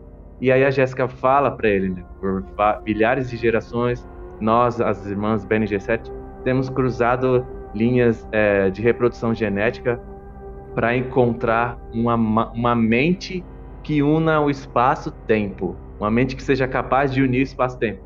E aí quando eu vi essa cena, eu, caraca, é impossível, é impossível quem está só assistindo esse filme sem mergulhar na, na ficção científica que o Frank Herbert desenvolve nos livros, é impossível a pessoa compreender o que a Jéssica está falando nesse momento. Não sei se você teve essa, essa noção, Fred, na hora que a gente, na hora que você foi assistir o filme, e a gente vai falar um pouco mais sobre isso agora. Né? É, eu acho que que de fato para quem não não não lê o livro e não é tão tão fã e apaixonado como a gente, talvez tenha ficado não muito claro, né, o que ela falou. Mas para quem conhece a obra, o que ela falou ali, é, eu acho que foi bem, bem, bem incisivo, importante e, e demonstrando esse, esse, plano da, das Bene Gesserit, né? Mas de fato, né? O... Foi direto e objetivo, né? É, eu, eu acho que assim, eu gosto, eu acho que não precisa explicar tudo também de uma maneira minuciosa e etc. Né? Eu acho, acho que às vezes é subestimar o, o público, né? Mas assim, de fato, a gente tá é falando verdade. de. A gente tá falando de um público que. que tá acostumado em assistir Marvel, tá acostumado a assistir filmes de super-herói, que às vezes não tem essa profundidade filosófica, né? E, e até científica. Exato. É, para falar dos efeitos científicos, dos efeitos que o ritual da água da vida é, vão impactar na mente tanto da Lady Jessica como do Poitras, a gente tem que primeiro analisar a específica maneira como a mente humana neurologicamente sente e processa os dados para interpretar o espaço e o tempo. Essa maneira de interpretar o espaço e o tempo, que é própria da mente humana, ela representa uma microrealidade, ou seja, é uma parcela da realidade total. E essa parcela da realidade total é inerente aos limites dos aspectos fisiológicos da cognição humana, do cérebro humano. Então, é muito importante entender isso. Tipo, os seres humanos, assim como todos os animais, conseguem entender, interpretar e processar a natureza à sua volta, o espaço, o tempo, a existência, com uma parcela, uma microrealidade, uma parte da realidade total. E partindo dos seres humanos em si, a gente está falando dos limites, a gente está falando dos aspectos fisiológicos próprios da formação neurobiológica do cérebro humano. E aí o que acontece? A partir disso, você tem a, a interpretação que o cérebro humano tem do que significa espaço e do que significa tempo. Você tem interpretações, inclusive, que vão além da formação é, natural, científica do cérebro humano, para quando você passa a analisar formações antropológicas e formações culturais que vão criar as linhas históricas das diversas tribos que os seres humanos já criaram ao longo da história da humanidade. Por que você tem civilizações como os maias, os astecas os incas, civilizações ameríndias, que muitas vezes eles consideravam o tempo como cíclico. Essa ideia de tempo linear, por exemplo, essa ideia de tempo linear que a gente tem hoje no Ocidente é algo muito mais próximo à cultura judaico-cristã que a gente tem hoje, e que interpreta o tempo dessa forma, algo na verdade que veio como herança do Império Romano, que também passou a interpretar o tempo dessa forma. Então você vê formas culturais de construções sociais que passam a interpretar o que é o tempo de maneiras diferentes.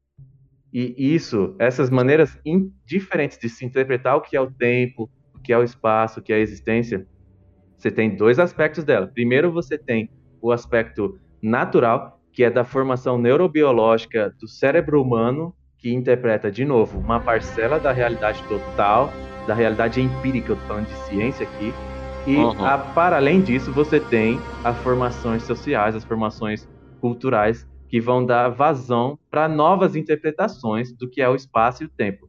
Eu acho que entender isso é um pontapé inicial absurdamente importante para partir para entender as influências do- de substâncias que vêm de fora do corpo humano na nossa percepção do que é espaço-tempo e realidade, né? Uma das grandes é, ideias que o Duna vai trazer, e aí eu tô falando da série no geral, né, mas sem dar spoilers, né, é, é exatamente essa ideia de que de que esses construtos mentais que a gente faz sobre a realidade, né, essas interpretações que a gente faz sobre a realidade, elas não são a realidade, né, e a gente tem que ser capaz de, de separar isso. Então, por mais que a gente perceba é, certos padrões na realidade e perceba a repetição desses padrões, né? Eles não são a própria realidade e a gente nunca vai ser capaz de, de entender por completo, né, o, o, o fenômeno do real, né? Então, sempre a nossa percepção sobre, sobre, a, sobre a realidade ela vai ser sempre uma, uma parcela, né? E sendo uma parcela, ela nunca pode ser a realidade em si, né? E isso é importantíssimo, porque quando a gente pensa no império né, feudal, im- im- imperial de Duna, a gente está pensando em um, em um grande, uma grande estrutura né, hegemônica que tenta controlar né, a, a maneira como as pessoas vivem, como elas concebem esse fenômeno da vida, né? Esse fenômeno, essa, essa capacidade de estar vivo, de dar significado né, à, à vida. E, e eles tentam controlar para quê? Para que os construtos mentais daqueles que detêm o poder sejam é, hegemônicos e, e- e mantenham-se é, sobre, o, sobre o imaginário coletivo de toda a humanidade. Né? E essa é uma maneira de tentar é, eternizar esses próprios construtos mentais que foram é, conjecturados por esses que estão no poder. No caso, né, o, o Império é, e o Imperador Shadan, ou eventualmente outros né, que, que vão de- de- deter esse poder para si. Né? Então, se a gente pensar, acho que uma das grandes metáforas de Duna, de Duna né, da série Duna, é, é mostrar como dentro de, o- de um tempo infinito, né, é impossível é, que os nossos construtos mentais se equivalam, se equivalem, opa, é, à realidade, né? E, e isso só, só leva à extinção, inevitavelmente isso levaria à extinção. né? Sim, e as formações sociais vão influenciar diretamente na formação dos indivíduos, né? Nesse sentido que você está falando, né? É cultura que vai ser passada adiante de geração para geração. Né? Exatamente, como a gente vai absorver essa cultura e vai, e vai reproduzi-la, né? É, fazer com que ela tenha sua continuidade, né? E isso vai, vai moldar, né, todas as interrelações humanas, né? Como a gente se interrelaciona com a própria natureza, né? Ou com as naturezas de, de planetas diferentes, como a gente troca esses, esses produtos que a gente, né? é, mina, esses recursos que a gente é, administra, que a gente adquire, né? E como a gente distribui esses recursos, né? Acho que isso tudo. Acho que o poder, a, a relação com o poder é algo muito, muito relevante para a gente entender Duna, né? E, e no caso, né, o, o grande poder aí do universo é a especiaria, né? Com certeza. A gente vai falar em capítulos posteriores, de fato, entrar com mais detalhes nesse sentido do que é, o, de fato, essa mente diferenciada do Kwisatz Haderach. Mas esse primeiro ponto que a gente trouxe aqui já é legal para vocês que estão ouvindo a gente irem pensando, refletindo sobre a maneira como o cérebro humano interpreta o que é espaço, tempo, as limitações que isso gera, é, as variações de interpretação dentro das, das civilizações humanas, dentro de ser humano para ser humano, e como isso é, pelo menos, tentado pela Irmandade Benedito, certo? De ser manipulado para criar alguém que tem uma percepção humana de microrealidade talvez um pouco superior à microrealidade dos outros seres humanos. Mas eu já estou falando disso aqui porque a gente tem que partir para agora, depois de ter essa noção, lembrem-se, lá no capítulo 22 a gente falou muito sobre como a realidade ou a maneira como a gente a percebe está totalmente ligada aos impulsos elétricos que o nosso cérebro percebe a partir dos cinco sentidos, que são a visão, o tato, o olfato, o paladar e o, a audição. Então você tem os cinco sentidos, você tem esses cinco sentidos conectados com a nossa com o nosso processamento cerebral a partir dos impulsos eletromagnéticos eletro, elétricos que a gente recebe, impulsos elétricos que a gente recebe, ou seja, a gente tem uma detecção do que é a natureza à nossa volta, a gente tem uma percepção, a gente tem um processo de atenção e percepção que vai dizer para a gente o que, que é o ambiente, o que, que é o espaço, o que, que é o tempo. E aí, a partir disso, agora a gente tem que ir para o sentido do que é identidade, do que é personalidade, do que é individualidade, cientificamente falando.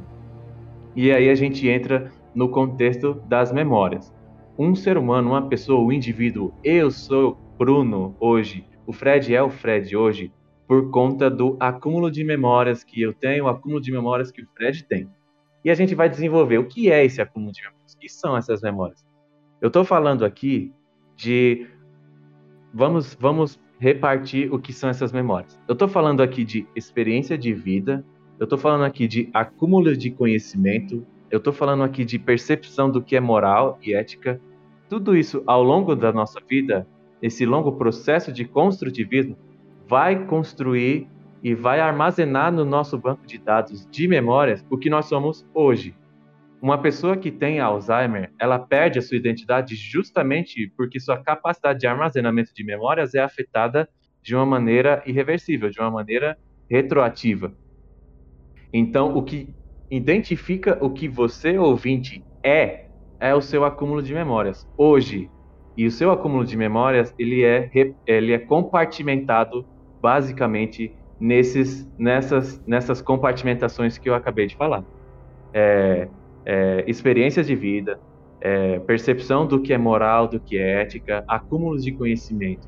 E essas percepções todas elas são moldadas pelos meios sociais que a gente vive, é, a noção de bem e mal, a noção de certo e errado, ela pode ser moldada socialmente, culturalmente, ela pode ser moldada de família para família. Cada um vai ter o seu modo de enxergar a existência a partir desse, desses padrões sociais, culturais que são diversos. E o que acontece? Quando a gente entra em contato com outros seres humanos, aí antes de falar disso, das imagens reflexos, que eu vou falar disso daqui a pouco, eu passo a palavra para o Fred agora, para gente, porque a gente está dando um passo adiante ainda mais. É, a gente fala de como é que é o cérebro humano interpretando na realidade, interpretando a maneira da maneira como ele consegue interpretar o cérebro humano.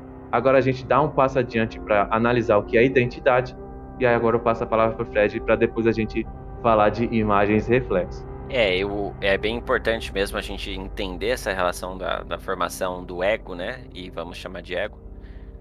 Já, né? Já, já dá o nome aos bois. É, é importantíssimo porque a gente está falando... Exato. Só, só, só, sendo, só, só, sendo didático antes de você continuar, né? Que a gente falou muito disso no capítulo 22, né? Quando o Fred está falando aqui de ego, ele não está falando simplesmente da característica arrogante, que é o que muito ouvinte pode pensar aqui. Né? Quando o Fred está falando de ego, ele está falando da formação do indivíduo. Todos nós temos um ego. Todo ser humano tem um ego.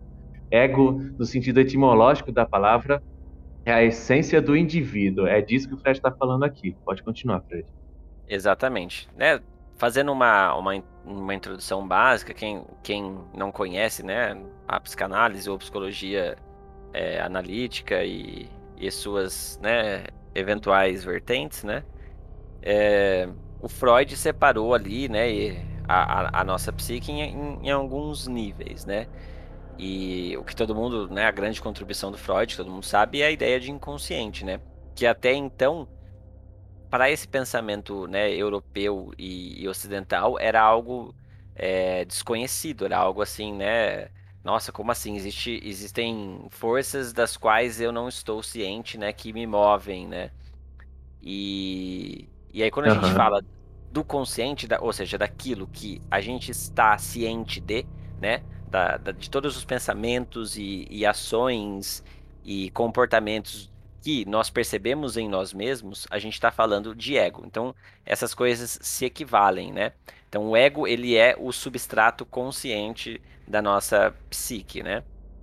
Então, e aí, e aí esse ego tem, tem tudo a ver com individualidade, né? E essa individualidade ela é uma construção que não é só particular, ainda que em algum nível ela também seja, né? Mas ela é uma construção é, coletiva também, ela é uma construção social, ela é uma construção cultural, né? Às vezes a gente e, e, não vou colocar aqui que existe um, né? Eu, eu nem vejo a, a psique humana como uma tábula rasa, né? É, exatamente como acho que dentro de Duna essa ideia também meio que não faz sentido considerando né, o, o inconsciente coletivo e as memórias ancestrais e tudo mais. Né? Mas existe algum nível de equilíbrio né, entre, entre esse ego que a gente constitui, que a gente é, cria, a ideia de nós mesmos, né, a ideia do eu, né, dessa individualidade, e como esse eu se interrelaciona com as memórias que também transcendem as memórias individuais, né? E, e que estão é, que são apresentadas para a gente a partir dos símbolos coletivos, né? E, e de, de, como a gente vai crescendo no meio cultural que a gente cresce, né? E a gente vai absorvendo esses símbolos e se identificando com determinados símbolos, né? E a partir dessa identificação que a gente cria com certos símbolos, a gente vai constituindo e criando esse nosso ego, né? O que acontece, eu acho, com muitas pessoas, né, né, principalmente na nossa sociedade, é que essa ideia que a gente tem de nós mesmos, ela vai cada vez mais se enrijecendo e cristalizando de uma maneira que acaba ficando é, difícil a mudança, né? Que é o que a gente vê naqueles velhos ranzinhas uhum. e, e, e, que não se adaptam à tecnologia, por exemplo. Não é como se eles fossem incapazes de, de entender o funcionamento de um computador, mas é que está tão enraizado e cristalizado a maneira como eles conceberam a realidade de si mesmos, né? Que eles acabam rejeitando essas inovações e essas manifestações de, de mudança e rejeitando até para si mesmos, né? Até para a Constituição né, da própria individualidade deles, né? É, então, a gente está falando de uhum. individualidade e de ego, né? Então, como a gente constitui a ideia que a gente tem de nós mesmos, né? E é importante diferenciar para a psicologia junguiana ego de persona, né? É, perso o que seria persona? Persona seria a, a maneira como a gente veste uma certa máscara, digamos assim, para que os outros é, vejam a gente, né? Eu acho que a gente é tão inconsciente de si mesmos, né? É, não só hoje em dia, mas acho que a humanidade por, por muito tempo se, se mostra inconsciente de si, né? Que a gente acaba confundindo até a persona com o ego, né? E a gente acaba uhum. vivendo o ego como se ele fosse a persona. E aí nisso a gente reprime é, diversos níveis de, de possibilidades de ser de sermos nós mesmos, né? Que, que aí acaba caindo naquela, naquele discurso que a gente vê por aí, né? É, se, do autoconhecimento, de tornar-se a si mesmo, né? E, e, etc. Porque eu acho que na verdade, no, no fim das contas, é porque a gente está tão preso à imagem que os outros constituem de nós que a gente não permite, né? É, construir esse próprio ego, essa própria individualidade com os símbolos que a gente queria construir. Né? É, um, é, um, é um tipo de, de castração coletiva que a gente faz, né? E aí isso vai tem N motivos, né? E principalmente motivos culturais de símbolos que não são permitidos, né? Para algumas pessoas, né? Você uhum. você não pode se identificar com esses símbolos por, por esses e esses motivos e aí a pessoa acaba reprimindo essa relação e ela não acaba não permitindo né, a, a construção da sua individualidade com aquele símbolo que ela queria, né? Ela queria porque ela se identifica com aquele símbolo, ela queria construir daquela maneira, mas esse, esse podamento da sociedade acaba impedindo isso. Né? Isso que você está falando é, é, extremamente importante porque agora as coisas, caro ouvinte, vão ficar um pouquinho mais complexas, mas vamos lá com calma que vai fazer sentido.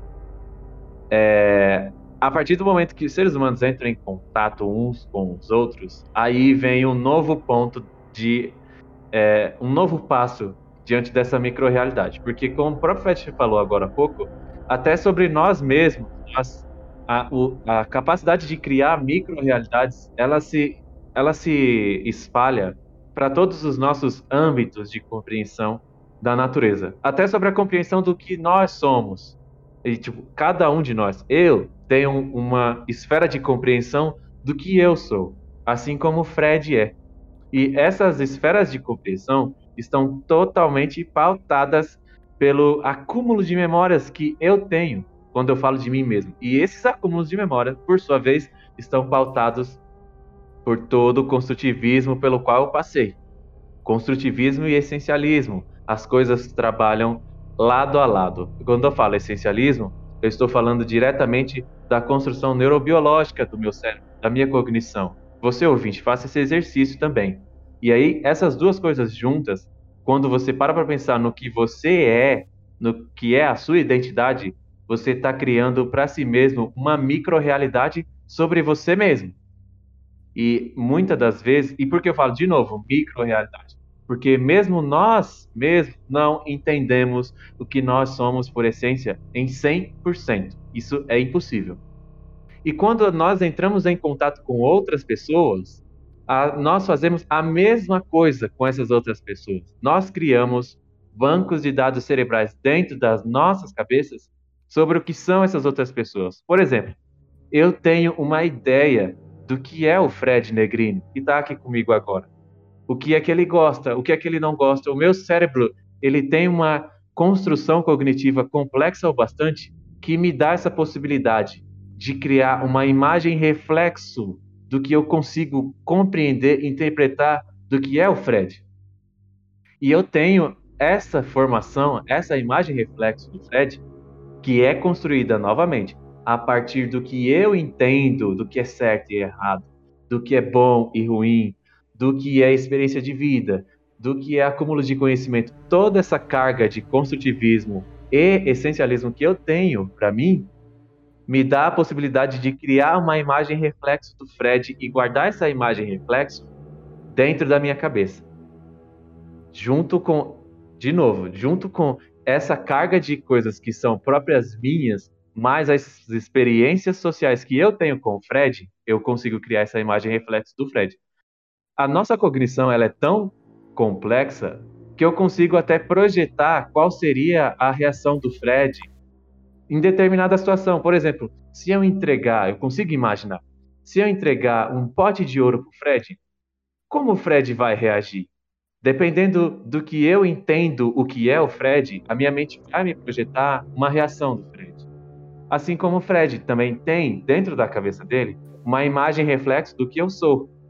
É a maneira, e essa imagem reflexo que o Fred criou de mim está totalmente fundamentada também pela essência natural do cérebro dele e o construtivismo que fez a identidade que o Fred é hoje, a maneira como o Fred em si enxerga, enxerga a natureza, enxerga a existência. Por que, que eu estou falando disso? Porque em, de, em determinado momento, as nossas imagens reflexos, tanto nossas mesmas como das pessoas que a gente conhece, elas se conversam dentro da nossa consciência e inconsciência. Esse é o ponto mais complexo. É nesse momento que você, caro ouvinte, consegue projetar na sua cabeça como o seu vizinho reagiria em determinada situação, como sua mãe, como seu pai, como você reagiria. Quando você para para pensar nesse tipo de coisa e somente projeta as atitudes dessas pessoas à sua volta, o que a tua mente está projetando são as imagens reflexos que você, por conta dessa dualidade entre essencialismo e construtivismo, criou de você e das pessoas à sua volta. Complexo, né, Fred? E eu já vou explicar porque que eu estou falando disso, especialmente hoje nesse capítulo. Mas é bem por aí, né, Fred? Sim, não, é, tem, tem Tem tudo a ver, né? Na verdade, é com o, com o que a gente vai discutir agora, né? Eu não sei se se eu já já introduzo o assunto ou não, como a gente Pode faz. ser, pode ser. É, a gente está falando isso porque o que acontece, né? Eu, eu acho que você, se você está acompanhando o podcast, já ouviu, né, o episódio 22, que eu, que eu estava aqui, né, também presente. E, e a gente falou sobre inconsciente coletivo, a gente falou, né, de, de como o, o Frank Herbert foi ali e se inspirou, né, em ideias do não só do Jung, né, mas também de algumas filosofias orientais, como o budismo e o tantrismo não dual, né? E e o, o taoísmo também. Eu sempre deixo de lado o taoísmo, mas o taoísmo é bem importante também para o Duna. E, e quando a gente está nesse capítulo, e aí a, a, a Lady Jéssica vai fazer a conversão, né? Da água da vida, acontece Sim. algo com ela, né? Que é transformador em um nível muito intenso, né? Então, quando a gente, tá, a gente tá falou, a gente Sim. introduziu né, a ideia de ego e a ideia de todas essas imagens que a gente constitui, né, é, desses outros seres e, e, entidades que estão aqui coabitando com a gente essa existência, né? É, por quê? Porque quando é, rola essa conversão da água da vida, né, a, a, agonia da, da experiência, somada ao próprio psicodélico da, da especiaria no seu nível até venenoso, né, da, da água da vida pura, a, a pessoa capaz de fazer essa conversão, e no caso, né, a, tal, me corrija se eu estiver errado, mas só as Bene Gesserit são, são capazes de, de lidar com, com essa conversão, né? Elas Sim. atingem, né, o, elas re, resgatam, acho que talvez essa palavra seja melhor, elas resgatam, né, as memórias ancestrais, né, e as memórias é, de todas as, a, a, as outras pessoas que, que vieram antes por enquanto é isso, né? Não, porque aí depois é lá pro quinto, sexto livro as coisas podem podem ser até mais complexas do que isso, mas vamos deixar vamos deixar para lá. Né? Então, mas essas memórias ancestrais, né? Essas memórias ancestrais elas são resgatadas. Então, essa ideia que a gente tem de nós mesmos, esse ego, né? Que até então era inconsciente de, de, de todos de toda essa ancestralidade que, que levou ele até ali, né? Agora esse, esse ego ele é colocado um pouco mais é, perto do inconsciente e o inconsciente passa a inundar é, esse ego com essas memórias é, amplas e assim até infinitas, né? Dependendo de, de quem fez a conversão, né? É, que antecederam esse, essa individualidade que agora toma a, a água da vida. Né? Então, todas essas imagens reflexos, como, como o Bruno falou, desses outros seres que até então é, levaram essa pessoa à, à, existência, são resgatados, né? É, desse, desse mar de indissociabilidade do inconsciente coletivo e são absorvidos né, pelo ego, pelo, pelo consciente, pela individualidade da pessoa, certo? É, você falou uma coisa muito interessante, Fred, sobre o lance das Bene Gesserit. É, é, terem a capacidade é, anatômica, né, fisiológica forte o bastante para poder aguentar o, a ingestão da água da vida. Porque assim, o que, é a água da vida? A gente tem que. Exato, exatamente. A gente tem que agora partir para dar uma explicação rápida do que, que é a água da vida. Né? Então, a água da vida é um líquido que é. Ele tem uma concentração química muito pesada, mas muito pesada as Bene Gesserit usam a água da vida para transformar as suas irmãs, as membros das, da Irmandade, em reverendas madres. Só que o que acontece? Até a Jéssica chega a comentar nesse capítulo que, segundo os boatos, dentro da escola, não eram todas as irmãs Bene Gesserit que conseguiam passar pelo, pelo ritual, pelo teste, para se transformarem em reverendas madres. Ou seja, aguentar a ingestão de água da vida. E aí o que acontece? Para aqueles que não têm o treinamento Pranabindu, o que, que é isso? O treinamento Pranabindu é uma divisão entre o que é o, uma doutrina corporal visando o absoluto controle do sistema nervoso e do sistema muscular. Esse é o treinamento Pranabindu. Ou seja, a gente está falando de controle celular. As VNG7 têm uma profunda doutrina no, no sentido de se aprofundar no, tanto no conhecimento como no controle e manipulação de seus próprios corpos. É por isso que elas conseguem ingerir veneno e manipular para que esse veneno não traga nenhum malefício aos seus organismos. É por isso que elas conseguem manipular a, a sexualidade, o sexo de seus fetos. É por conta desse intenso, dessa intensa doutrina de, de treinamento para Nabindu que as irmãs VNG7 desenvolvem conforme vão é, vivendo a sua vida acadêmica. E é o que acontece, para uma pessoa que não tem o treinamento Pranabindu, ingerir a água da vida, mesmo em uma quantidade pequena, minúscula, causa uma morte com extrema agonia. E aí, até é um negócio tão pesado que até a Lady Jessica fala que dentro da Irmandade há os boatos de que mesmo irmãs Bene Gesserit com treinamento para Namendu não conseguem sobreviver ao ritual da água da vida. E aí, o que que acontece? A água da vida, ela é um composto psicoativo. Então, dentro de todas essas características que a gente está falando aqui, a gente precisa relembrar que o universo de Duna se passa em um contexto onde o conhecimento do ser humano das capacidades neurocientíficas, das capacidades neurobiológicas, neuropsicológicas, o conhecimento do ser humano em, dentro da cognição, do que é a cognição humana, é muito superior ao que a gente tem hoje em dia. Então, você tem uma capacidade de controle do que é a mente humana de uma maneira muito mais elevada, muito mais aprimorada. E aí, o ritual da água da vida, a água da vida, a ingestão da água da vida, que é um composto psicoativo, é um composto que aumenta a atividade cerebral. Então, tudo isso que a gente está falando aqui, das capacidades que o cérebro humano tem, acaba se tornando acentuado quando exposto a um elemento, a uma substância química que provém uma, um aprimoramento na atividade cerebral, Fred. Eu ia colocar como curiosidade, né? Prana, prana bindu, ambas palavras são palavras que, que vêm do, do sânscrito, né? E prana geralmente é, é associado a, a um composto vital, né? A, um, a uma energia vital, né? Digamos assim.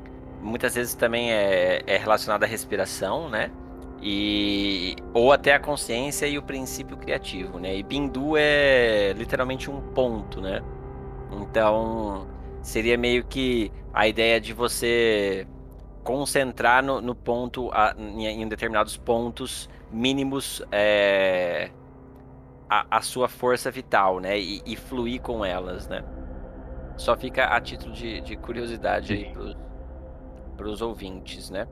E, em relação à yeah. água, água, da vida, né? É, eu acho que exatamente esse, esse ponto dela ser um psicoativo muito intenso, né? Que. E que, que a gente sabe que da, da, da, proximidade que, que o Herbert, ao criar a água da vida e a especiaria, no caso, que a especiaria, a água da vida é, é uma especiaria concentrada, né? Não sei se você já explicou para os ouvintes como, ou se no, na leitura sim, mesmo. Sim, sim, a gente falou a gente, o ouvinte do Duna que está aqui com a gente, a gente desenvolveu bem o que é a água da vida lá no capítulo 30, quando a gente fala sobre Liet Kynes, a gente desenvolveu sobre o lance da água da vida ser originada no planeta Duna, você tem ali é, a água da vida como sendo a bile de um verme da, de um verme da areia é, jovem que é afogado. Então, o verme da areia que é afogado enquanto jovem, a sua bile tem ali na sua composição uma alta concentração de mistura. Vamos colocar que é a especiaria em si, é algo a mais. Você tem ali os aspectos físico-químicos da mistura entre o que é a, a, substância da própria, do próprio organismo do verme da areia em mistura com a, com a, com a especiaria melange. É isso que dá origem à água da vida. Ah, lógico. Então, então essa água da vida, né, que o Bruno trouxe aí de volta para vocês, caso alguém não lembre, né, da onde ela surge é, ela é uma droga psicodélica, né? Ela é um psicoativo é, que é similar ao, ao LSD, a ayahuasca, a mescalina e, e, alguns outros aí, né?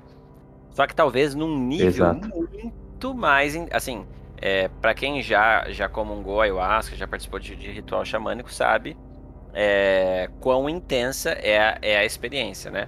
Agora imagina uma experiência ainda Sim. mais intensa que, que é a experiência com a água da vida e que o, ato, o próprio ato de convertê-la né, é, é, um ato de resgatar essas, essas memórias ancestrais, né?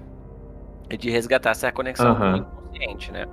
Então, uhum. é, é bem relevante aqui pra gente entender, né, a representatividade desse ritual, né? Sim. É um, é um, é um ritual que se propõe, de fato, a, a fazer com que aquele ego né, individual se reconecte ao, ao inconsciente que, que lhe deu vida, né? Que se reconecte à sua ancestralidade, que se reconecte ao passado que, que lhe trouxe uh, até uh, a, lhe trouxe a, a, própria existência no momento, né? Que se não fossem esses ancestrais, né, esse, esse ego e essa individualidade não estaria né, vivo naquele momento, né? Mas também existe um, um grande perigo, né? Desse ritual, que é o perigo de, de você ser tomado por completo por esses por esses processos, por, por, por essas memórias e por essas outras individualidades que vão surgir e, e falar no, no seu inconsciente, né?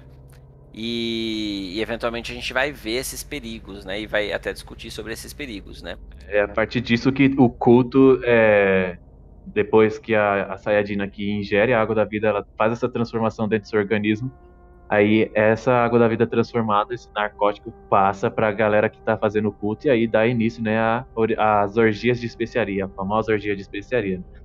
Mas ó, você falou do Pranabindu, tem uma coisa que é muito importante de se falar aqui, é sobre que o, durante, o, do, durante o capítulo, a partir do momento que a Jéssica ingere o, o composto psicoativo, você tem ali a descrição é, dos efeitos na psicocinestésica da Jéssica, os efeitos psicocinestésicos enquanto ela está ali.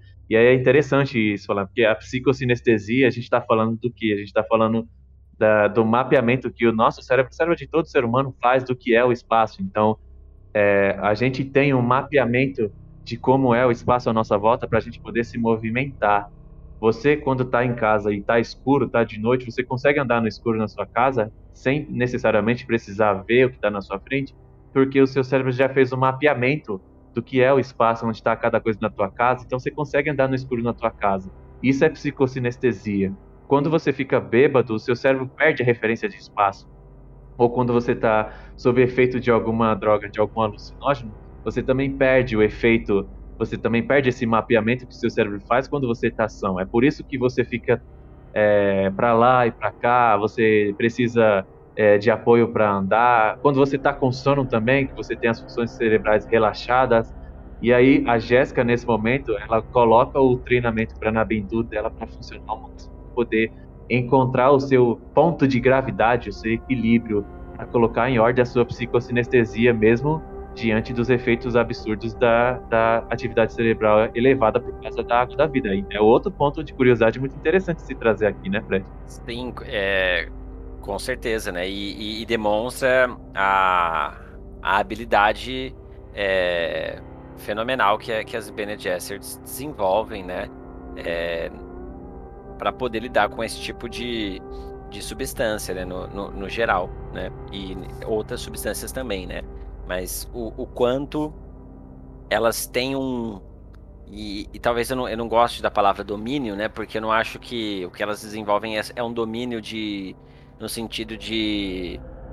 de sobrepujar o corpo, né? Mas do quanto elas, elas entendem os limites do próprio corpo e elas conseguem é, fluir com, com, com, o próprio corpo e, e, e, elevar os potenciais desse corpo a níveis assim absurdos, né? Sim. Bom, agora finalmente chegamos ao ponto alto dessa discussão da, da formação de identidade, de memórias, da maneira como isso se relaciona com o ambiente, tanto cientificamente como antropologicamente, culturalmente, para falar das imagens reflexos, das microrealidades que a nossa cognição, que a cognição humana é capaz de criar. Eu falei tudo isso, eu e o Fred, nós trouxemos tudo isso para chegar nesse ponto comum de convergência que é a relação da Jéssica com a Reverenda Madre Ramalho. A maneira como a Reverenda Madre Ramalho e a Jéssica, em determinado momento do ritual da água na vida, entram em debate dentro da cabeça da Jéssica. É um ponto impressionante desse capítulo e vale ressaltar aqui que é, eu vou trazer aqui até uma, uma interpretação o Fred traz a dele e tal, mas a partir do momento que você tem a Jéssica sendo repreendida pela reverenda Madre Ramalho sobre estar grávida enquanto está no ritual da água da vida, ao meu ver, aquilo é a imagem reflexo que a Jéssica criou da reverenda Madre Ramalho, gritando com ela mesma dentro da cabeça da Jéssica, enquanto absorta nos efeitos psicoativos da água da vida. Parece complexo isso, isso acontecer, mas enquanto a Jéssica está no ritual da água da vida, ela tem por si só características físicas que podem denunciar a sua gravidez. E aliado a isso você tem a Jéssica em intensa atividade cerebral. E de novo a Jéssica como qualquer ser humano ela tem imagens reflexos de todas as identidades que estão em torno dela. Ela tem uma imagem reflexo do Poe ela tem uma imagem reflexo da Shani do Stilgar e a Reverenda Madre Ramalho não poderia faltar então você tem nesse momento em que a Jéssica precisa substituir a Reverenda Madre Ramalho dos Fremen, você tem esse contexto, essa conjunção psicossocial, posso, posso dizer assim, da Jéssica brigando com a Reverenda Madre Ramalho, ou melhor, ao contrário, você deveria ter avisado que estava grávida, o que, que você está fazendo? E aí você tem essa relação psicológica acontecendo enquanto a Jéssica está no ritual da água da vida. Essa parte, inclusive, é impressionante, né, Fred? É, é, é impressionante e, e complementando, eu a partir de uma perspectiva, né, que da sincronicidade do Jung, né, e, e que eu acho que é, se reflete demais no, no Duna, né, é, eu vejo que é, é de fato uma imagem, né, é uma imagem reflexo que a Jéssica faz da, da, da reverenda, da Ramalho, né, ao mesmo tempo que também é a Ramalho né?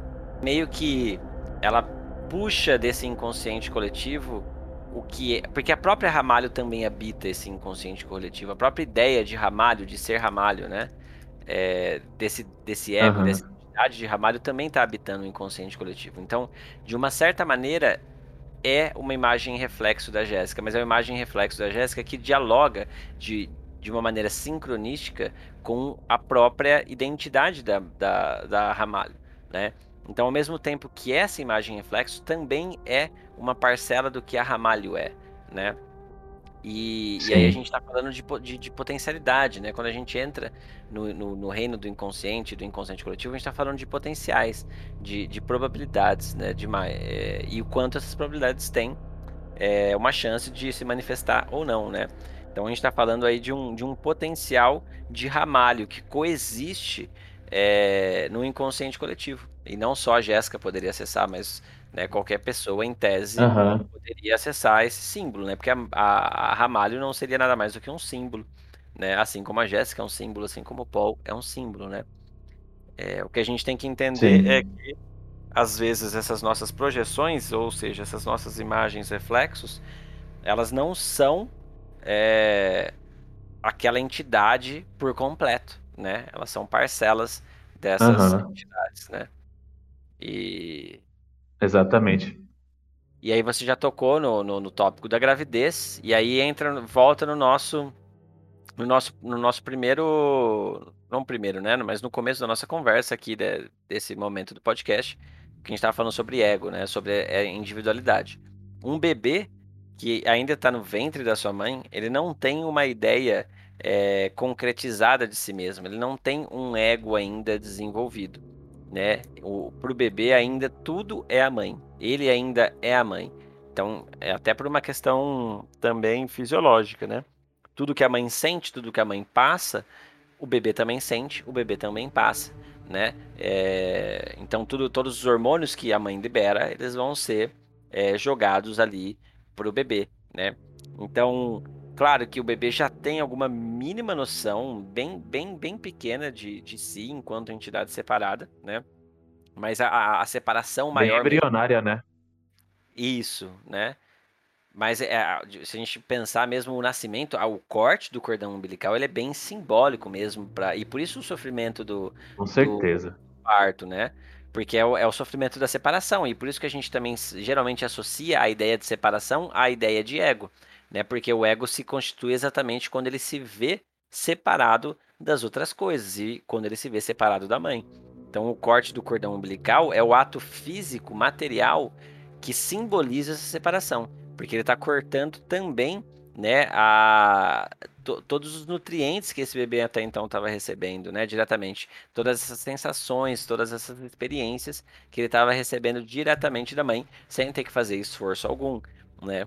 E aí, quando ele nasce, tem o cordão, né, umbilical cortado, ele tem já uma noção mais clara, ainda que ainda também muito primitiva, né, de si mesmo, né? Então, quando a, a Jéssica, toma essa água da vida, né, e ela tá grávida, é, e, e, veja como de fato é, é, é, a imagem da Ramalho, porque a Ramalho naquele momento ela tem já uma imagem de, de sabedoria, de que ela entende o que está acontecendo, né? E é, só que é o próprio inconsciente da Jéssica falando para ela, olha só, né? Você é, você fez isso com a sua filha que, que, que nem nasceu, ela ainda está no, no, seu ventre, né? Você não devia ter é. feito isso. E não devia ter feito isso por quê? Porque a Alia não tem ainda um ego constituído. Ela não tem uma individualidade constituída, certo? E aí o que acontece quando você não tem um, um ego e um, uma individualidade cristalizados e você é inundado pelo inconsciente por outras inúmeras, infinitas é, individualidades e, e egos que, que você absorveu da sua ancestralidade, né? É, cientificamente falando, o que acontece quando você ainda não tem a sua formação cognitiva de fato funcional e ela é exposta a efeitos é, psicoativos absurdos de uma substância que é completamente estranha a você enquanto feto. Né? Esse é o ponto da, da relação entre o que a Jéssica faz quando a Alha está em seu ventre. Né? Isso, né? E, e é também um tema que é, né? No terceiro capítulo da minha dissertação de, de mestrado, que eu analiso o arquétipo da grande mãe e, e diversas manifestações dessa, desse arquétipo no, na série Duna. E assim, é, sendo sincero, faltou muita coisa para analisar. Então, primeiramente, essa relação de uma, de uma sacerdotisa mais sábia que, que tem um determinado conhecimento já dos fluxos né, e da natureza. E, e quando ela traz esses conhecimentos para uma outra é, sacerdotisa mais nova que ainda é inexperiente, esse é um, esse é um, é um motivo narrativo que, que se repete em, em diversas mitologias. E a gente vê, por exemplo, Perséfone e, e Deméter na mitologia grega, né? É, e, e, também representa um certo uhum. ciclo da natureza, né? É, de renovação, de transformação. Então a própria Ramalho é, passando esse conhecimento e essa sabedoria para Jéssica, né? E, e, a Ramalho morre depois, então tem a ver exatamente com, com, com esse ciclo transformativo, né? De, de vida e morte da natureza. Então ela está passando esse conhecimento para para Jéssica, né? E, e a Jéssica eventualmente tem essa relação, vai ter essa relação, né? Com a Alia, né? É, nesse mesmo momento, só Exato. que a Alia enquanto um, um, bebê que, que não nem sabe o que é ser Alia, né? A própria ideia de Alia que ela tem é a, é a ideia que a Jéssica vai ter, porque ela vai absorver essas memórias da Jéssica também, né? Exatamente. A gente ainda vai falar um pouco mais dessa gravidez nesse episódio e tudo mais. Não podemos falar muito de Alia agora, mas conforme a narrativa, não só do livro Duna, da saga Duna vai avançando, fica cada vez mais importante revisitar o ritual da água da vida, reflexivamente falando, porque a Alia vai envelhecendo, a Alia vai crescendo e se desenvolvendo. E o impacto da água da vida representa uma força absurda na formação da identidade da Alia Trades, né? É impressionante. Exatamente. E aí depois, eventualmente, a gente vai ver as consequências disso, né? Não vamos dar spoilers aqui para vocês, né? Que estão lendo, é, digamos assim, é, seguindo os ritmos do, do, do Nacast, né? Mas. então, né, a gente toma esse cuidado para não dar esse spoiler, mas vai ser um tema que é importantíssimo, né? É, para a saga em si, né? Não só para Alia, mas até para futuramente em outros livros, né? Agora falando, tem uma parte, aí você trouxe o ritual da ayahuasca, né? A gente vai falar um pouquinho disso agora, né? porque assim, é, Fred já teve experiência com o ritual da ayahuasca, né? A gente vai falar um pouquinho sobre isso. Eu também já tive. Eu participei de um ritual de ayahuasca em dezembro de 2019, Fred. Olha isso, antes da pandemia.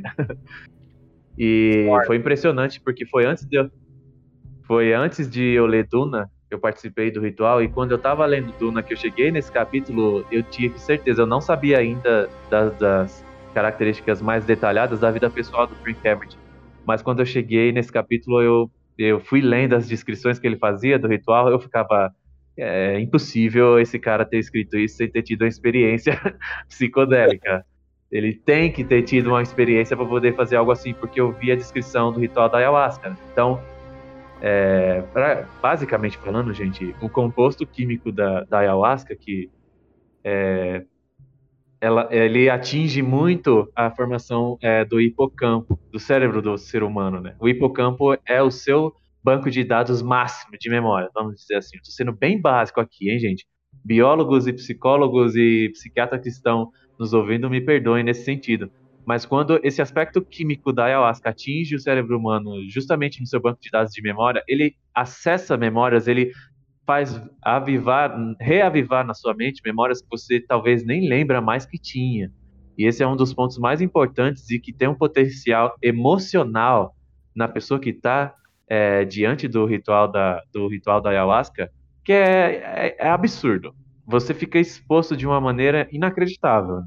E isso, de certa forma, acontece é, com a água da vida, só que com um limite, né? Porque você tem um novo desenvolvimento narrativo, que a gente vai falar mais adiante em outros capítulos, que é o lance do Kwisatz Haderach. Porque você tem um momento nesse capítulo em que a Jéssica fala que ela está trilhando uh, os caminhos da sua própria mente, os caminhos das memórias ancestrais, e aí ela chega em um ponto onde é tudo escuridão, onde ela não consegue acessar. E aí ela fala, né, que é o ponto onde somente a Alquizat Haderach é, é permitido acessar, ela não pode.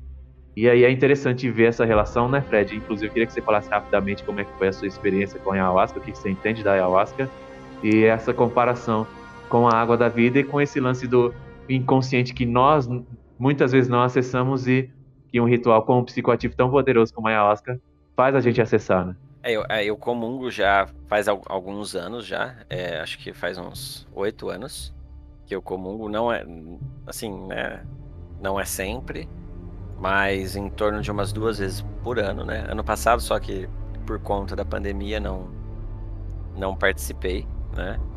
É, e faz parte, né? Isso. Infelizmente a gente passou por, por esse momento aí histórico, né? Da, da pandemia. Poderíamos ter saído mais, mais cedo disso, né? Mas e ainda estamos, né? Um, um pouco incerto do que vai acontecer com essas variantes e tudo mais, né? Mas a gente sabe que a, a saída é a vacina, né? De qualquer maneira, é, desviei muito do assunto.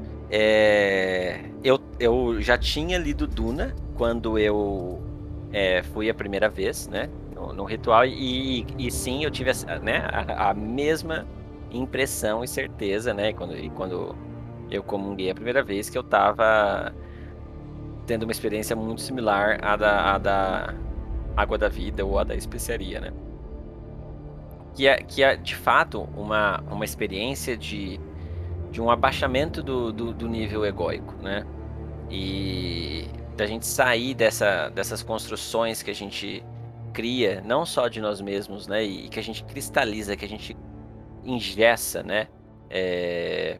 Porque a sociedade que a gente vive, ela, ela, ela é feita de uma maneira para engessar o movimento, né? Para impedir o movimento, porque é a maneira que a gente consegue, a gente não, né? Mas quem detém o poder consegue controlar é, as coisas e, e, e, portanto, angariar mais poder ou, man, ou manter o seu próprio poder, né? Manter o seu próprio poder.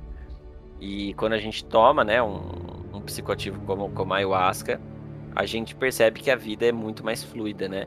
E, e, e aí, portanto, esse, esse ego que estava engessado, né? Ele é tragado pelo inconsciente, né?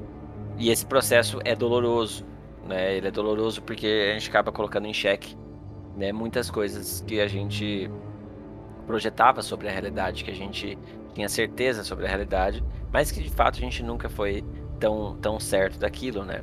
E, e isso leva a gente a rever é, muita coisa dentro de nós mesmos, né? E muita coisa dentro da, da, da própria estrutura social e hegemônica que a gente está tá repetindo, né? Às vezes inconscientemente está reproduzindo, né? E a gente é, é, de fato jogado e tragado pro, pro inconsciente, né? E só que a gente, né? É, a, o, o, que, o que é necessário é manter algum nível desse, desse ego bem estruturado, né? É a busca que no, no tantrismo nandual, por exemplo, né? O, a gente vê essa ideia, não, não é uma ideia de eliminação do ego, né? Porque a ideia de eliminação do ego, de, de, de, de querer acabar com o ego, é o próprio ego querendo dizer, olha só, eu sou superior, eu me eliminei, né? Eu eliminei a mim mesmo, né? Olha só como eu sou é, superior a todos os outros que não conseguiram se livrar dos seus egos, né? E no final das contas, isso é o próprio ego, né? Mas é a ideia da, da, da, da constituição de um, de um ego harmônico, né? De um ego equilibrado, que, que entende da onde ele veio, que entende os processos do inconsciente, que respeita os processos do inconsciente e que dá vazão para esses processos do inconsciente, mas que é capaz também de falar, não, esse isso não é isso não é legal tanto para mim quanto para outras entidades, né? Então vamos buscar esse, esse meio termo, né? De, entre, entre o ego e o inconsciente. E isso, isso é bem difícil, né? É, é, um, é uma linha tênue, né? Mas é, mas é uma linha tênue que, que, que todo mundo é capaz, né? Que, que todo mundo é, é psicologicamente, socialmente, etc., capaz. É, só talvez o problema seja, de fato, as estruturas, né? psicossociais que a gente repete inconscientemente, né? E acaba engessando, cristalizando e impedindo o fluxo é, impermanente da, da, da, vida, né? Exatamente. E como eu, Fred, a gente estava falando agora há pouco, é, existe uma relação pessoal, a vida pessoal do Frank Herbert com psicoativos, com cogumelos, e até o o Jodorowsky, Alejandro Jodorowsky, quase fez a adaptação de Duna, ele fala, ele faz o paralelo entre a especiaria, melange e o LSD, né, quando ele estava lendo sobre Duna e tudo mais. Eu já deixei um artigo sobre isso é, em episódios passados, sobre a relação do Frank Herbert com esse tipo de, de substância psicoativa. Eu vou deixar na descrição desse capítulo também, caso você queira ver é, as influências, porque esse é um assunto extremamente importante, onde a gente vê a vida do autor, a influência pessoal do autor se refletindo na obra narrativa que ele desenvolve em sua literatura, né? É bem interessante, é bem importante se analisar e sempre refletir com responsabilidade sobre esse tipo de tema.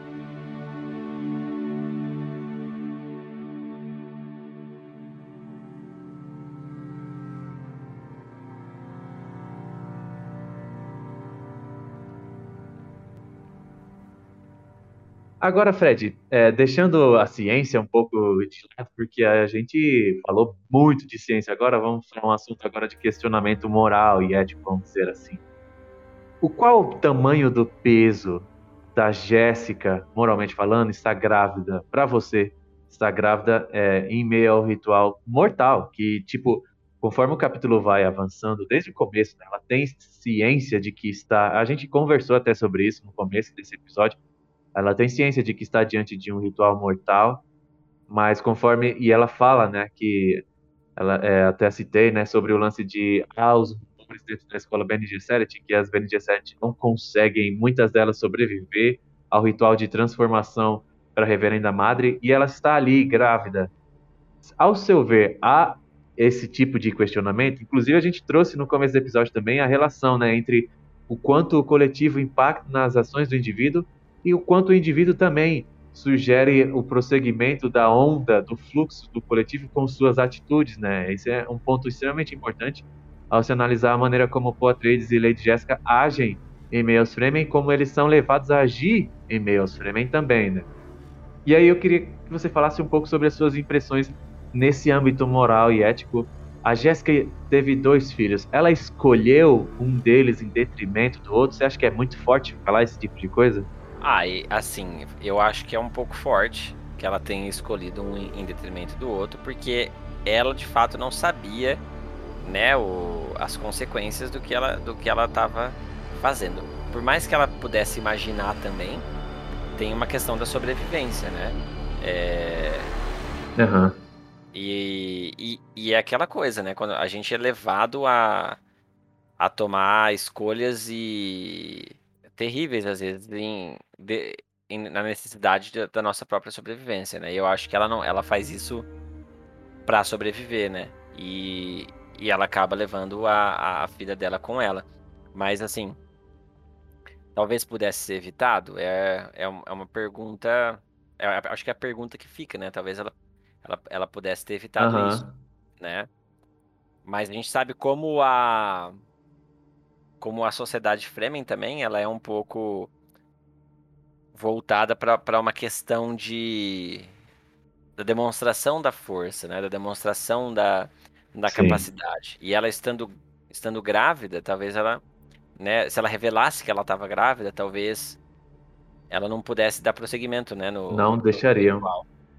E não aí, deixariam, tenho certeza. É, isso, é, e aí isso poderia né, dar, colocar em xeque até a, a, própria permissividade dela ali, né? Então, eu não sei, eu acho que é um, é um, é um assunto meio complicado e, e, dúbio, né? De, de da gente pontuar. Eu né? acho. Pode falar, manda, manda a sua opinião. Eu acho que é que nem eu falei no começo desse episódio mesmo, porque a questão do Poe e da Lady Jessica não é só sobre sobrevivência em meio aos frames a Jéssica tem uma missão pessoal. Ela é, ela é muito egocêntrica. Com relação a isso, não dá para para nem colocar em dúvida o quanto a Jéssica ela ela tem uma ela tem um narcisismo muito aparente, uma vontade de se provar que é gigantesca. Então, isso, óbvio, eu não consigo, eu não posso, não, nem me é permitida a a ideia de apagar todas as formas de opressão que a Lady Jessica sofre, que é toda mulher no mundo do universo de Duna sofre. Agora eu estou falando aqui exatamente da Lady Jessica em si e do plano dela de transformar o Paul naquele que vai ser o considerado o Kwisatz Haderach. Jessica tem um plano. Jessica tem uma formação, apesar de ela não ser até segunda ordem nobre, porque a gente acaba descobrindo depois que ela é sim nobre por ser filha do barão Vladimir Harkonnen. A Jéssica tem uma formação ideológica nobre ação ideológica monárquica, que é a mesma partilhada pelo Poitrades. Então, a maneira de enxergar, você vê o aspecto social influenciando na maneira dela de ser, na maneira dela de agir, de olhar todas as outras pessoas de cima para baixo. Então, a Jéssica tem essa missão, que é clara desde o primeiro capítulo desse livro, de não só sobreviver. Não é o suficiente sobreviver em Meus Framing, é preciso sobreviver e se colocar em posição de poder em Framing. Então esse questionamento que você trouxe é extremamente importante sobre Jéssica poderia ter evitado o ritual da água da vida? Se Jéssica evitasse o ritual da água da vida, ela seria assassinada em seguida? Esse é o verdadeiro questionamento. Não sei se ela e Paul seriam mortos, eles morreriam se fizessem o ritual da água da vida. Eu acho que é, é fortemente é, a ideia de que eles sobreviveriam, mas não seriam importantes em meio aos frames. Essa possibilidade é forte, e esse é um tipo de vida que a Jéssica não aceita, que a Lady Jéssica, como a gente a conhece, não aceita. Então é por isso que ela se coloca de maneira mortal diante de um ritual que pode acabar com ela e com o feto dela. E ela não mede consequências. Isso ficou claro nesse capítulo. Então, pode ser muito forte falar disso, mas é um capítulo que, como o Fred falou, é dúbio, as, as é, opiniões vão se dividir, acaba sendo meio que conclusivo, que Lady Jessica prefere. Poe Atreides é o que precisa dela naquele momento, mais do que a Halle. É tenso falar sobre isso, mas conforme a gente vai avançando, eu não posso falar aqui também dos, sobre os próximos livros e tudo mais, mas as consequências do ritual da água da vida, principalmente na vida da Alia e da Jéssica, o que a Jéssica faz quando as consequências começam a acontecer, dizem muito sobre o que significa de fato ser filho ou ser filha da Lady Jessica, né? Porque não é só a Alia, o Paul também sofre muito por ter sido, por ter nascido do ventre de Lady Jessica, sabe? Não tô querendo demonizar ela aqui, existe todo um aspecto no entorno da persona de Lady Jessica, é o coletivo, é o social, é o é o abrangente agindo no individual, mas dentro disso também tem o individual Lady Jessica agindo e manipulando o coletivo. Entende, Fred? Sim, sim, eu, eu entendo. É, eu, só, eu só acho que assim, ela não sabia as consequências do que ela estava fazendo, né? Assim, com, ela não passava pelo consciente dela, né? O que. O que inteiramente, né? O que ia acontecer, inteiramente. Ela tinha ideia, né? Mas não sabia. Ela tinha ideia que era perigosíssimo, mas ela não tinha ideia exatamente o que era. Exatamente, né? E e de fato, tem essa questão do poder, né? Eu acho que isso não é, é inegável, né? Que ela, ela assumindo esse este este local, né, de, de reverenda madre, isso isso traria não só para ela, né, mas de fato para o Paul, né, uma, uma centralidade maior em relação aos Fremen, né? E uhum. isso, seria, isso, seria importante para esse para esse para esse possível Kwisatz Haderach, né? E eu acho que não, não, é só, não é só por ela que ela faz isso, mas pelas Bene Gesserit no geral, né?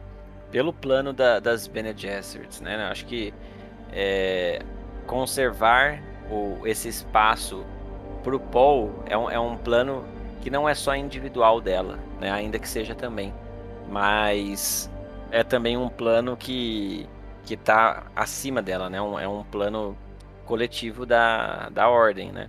E sobre o Poa Trades, o, o Fred, sobre essa relação, na verdade, do, do o quanto o coletivo impacta no indivíduo e como as escolhas do indivíduo dão prosseguimento à manipulação no coletivo, eu acho que tem uma frase do Paul no Ritual da Água da Vida que resume tudo isso, sabe? Que é quando a água transformada, a água da vida transformada se apresenta a ele. Que é quando ele vira para Jéssica e fala: Tudo bem se eu beber aquilo? Apontou Audrey nas mãos de Shani. Seu Paul tomando uma atitude em meio ao coletivo. Aí ele vira e fala: Querem que eu beba. É o Fremen, é a mitologia Fremen, é o povo Fremen que está ansiando por seu Muad'Dib, por seu Lisan al-Gaib, né? Muad'Dib, no caso, Paul se deu esse nome. Então você vê, né? Em uma frase, em duas frases, duas linhas, Frank Herbert desenvolve. Tudo bem se eu beber aquilo? Paul tomando uma atitude. Querem que eu beba. O coletivo Fremen agindo para que Paul tome essa atitude.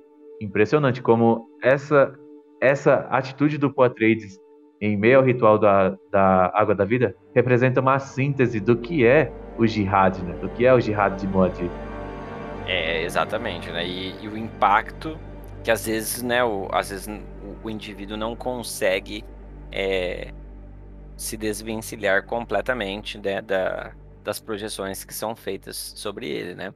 Então a gente sabe que o Paul está tentando, né, impedir essa, essa guerra santa de diversas maneiras, mas ao mesmo tempo a, força do, do coletivo às vezes é, é maior, né? Sim, Não, e a gente vai ver em capítulos adiante, a gente está fechando o tomo 2, cara, é sempre bom relembrar, o tomo 3 é significativo para a formação de Poatrades diante de, do povo Fremen como uma autoridade a gente vai ver a personalidade, a maneira de ser individual do Poitrades agindo de uma maneira muito forte diante do, dessa história dos Fremen. Minhas considerações sobre Lady Jéssica, uma das personagens mais complexas desse universo de Duna, mais é, apaixonantes de se falar, porque Lady Jéssica ela é humano, demasiado humano. Então ela toma decisões ela toma decisões que, que acabam mudando toda uma, uma situação do universo de Duna, então não é pouca coisa. E a, a Jéssica, eu sempre falo, e aí, é, sobre essa relação dela com, com o Paul após a, a, a invasão Harkonnen, Sardaukar, de destruição completa do, da Casa Trades, que elas, eles irem para o deserto, principalmente ela com, com o filho, é, é aquela vontade, aquele instinto mesmo de, de sobrevivência e de se adaptar. Então a Lady Jessica é uma Bene Gesserit, como eu até falei aqui no, no começo do, da nossa conversa, que simplesmente estava ali com o Duque para é, ser uma concubina, uma mera concubina para poder gerar uma filha mulher e aí completar o, o todo o plano das Bene Gesserit.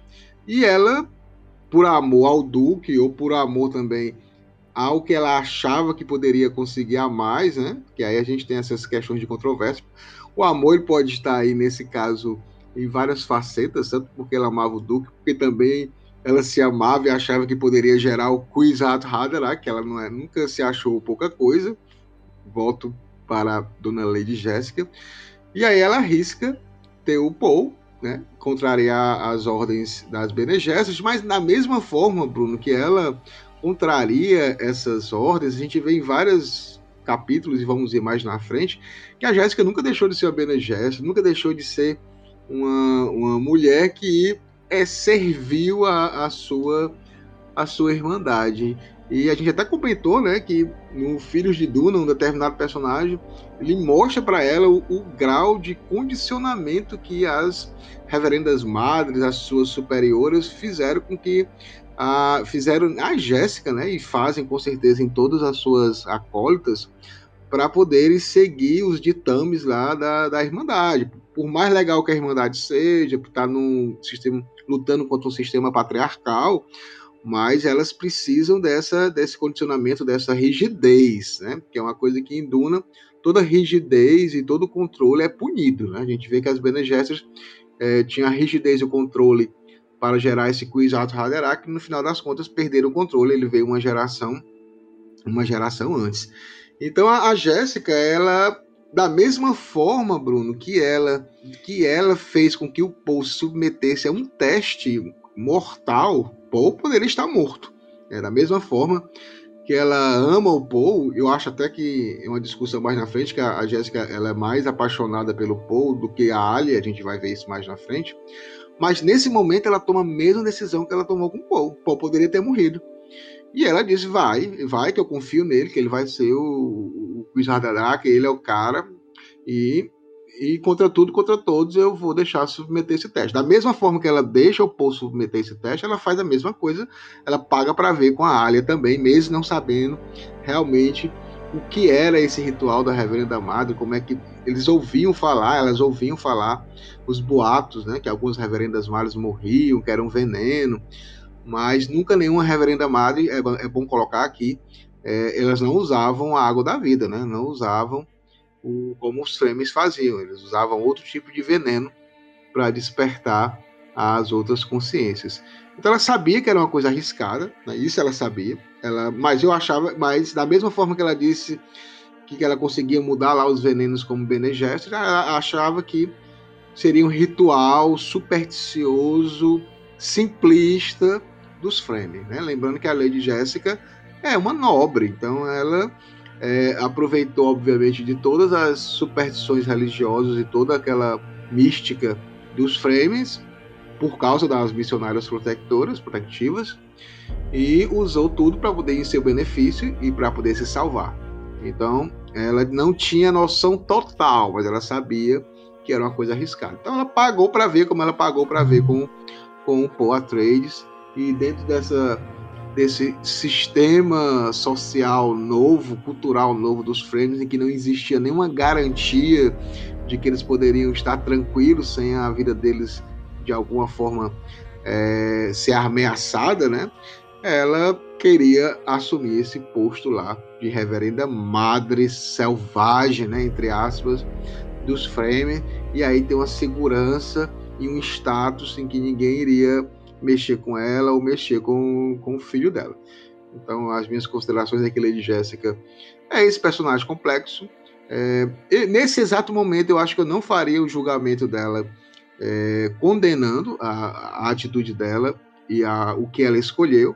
São várias é, situações que a gente colocou aqui, mas a gente pode depois, mais na frente, né, conversar um pouco mais sobre esse relacionamento mãe-filha, aí a gente vai ter mais é, situações e mais é, questionamentos sobre isso, se realmente ela tem toda uma, uma preocupação com a Alia que ela teve com, com o Poitrades, mas isso aí são cenas do próximo capítulo. Nesse atual, é, eu não condeno Lady Jéssica pela decisão dela. Remédio faixa preta, viu, Pascoal? Remédio é. faixa preta pra Lady Jéssica. Essa mulher não é normal, não. Agora você falando esse lance aí da, dela ter pagado pra ver com o Paul lá no Gonjavá e agora pagou pra ver com a vida da Alha no, no, na água da vida, é um negócio assim insano, cara. É, ela, ela paga pra ver e, e vamos lá. E é interessante porque ela é, assim, de forma bem, bem prática, ela não era nada dentro do, do sistema Bene Gesserit, né? Ela não era uma, uma peça importante, intelectual. Tanto que a gente vai ver aqui depois, mais na frente, vários recertos, que as suas superiores subestimaram demais as capacidades da, da, da dela, né? Da, da Lady Jéssica, que ela realmente era fodona e ninguém Sim.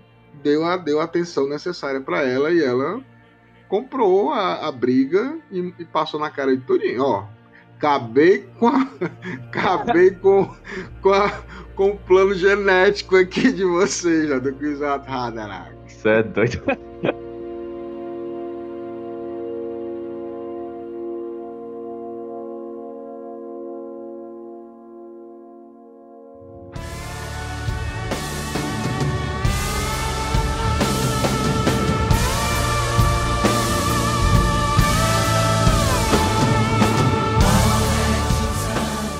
Chegamos ao final do tomo 2 de Duna.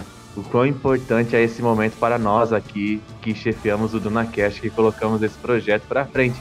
E como a gente sabe, todo fim de tomo, todo fim de parte, a fim da parte 1, fim da parte 2, são sempre formados por capítulos muito importantes. E o de hoje não, não foi diferente. Assim como o 22 e o 37 é um capítulo muito importante. E foi um prazer estar aqui ao lado do Fred, ao lado do Pascoal, para poder falar de um capítulo tão significativo, não só para Duna, como para a saga Duna como um todo, né? Então essas são as minhas considerações finais, não tem muito o que falar, o episódio fala por si só. Foi uma honra gravar esse episódio do DunaCast com vocês. Meu caro Fred, as suas considerações finais. E minhas considerações finais aí, né, pra galera, eu acho que é um capítulo muito importante para a narrativa do, do, primeiro livro, né? A gente vai entender um conceito, né, que é, digamos assim, essencial para a série Duna, que é essa ideia da, das memórias coletivas, né? E desse acesso à, à ancestralidade que o uso da, da água, né, na verdade a conversão, né, a transformação da água da vida, né, é, traz para as pessoas. E que, que, assim, não sei se, não me lembro agora se a gente citou isso também, né, é, acho que sim, mas que é importante que quem, quem faz essa conversão da água da vida também se torne uma reveladora da verdade, né. Que é verdade, a gente comentou sobre isso, que a gente falou que eles se tornam videntes, né, videntes foi a tradução do filme, sim. correto? Mas as reveladoras da verdade, né? E isso é, é bem interessante, né?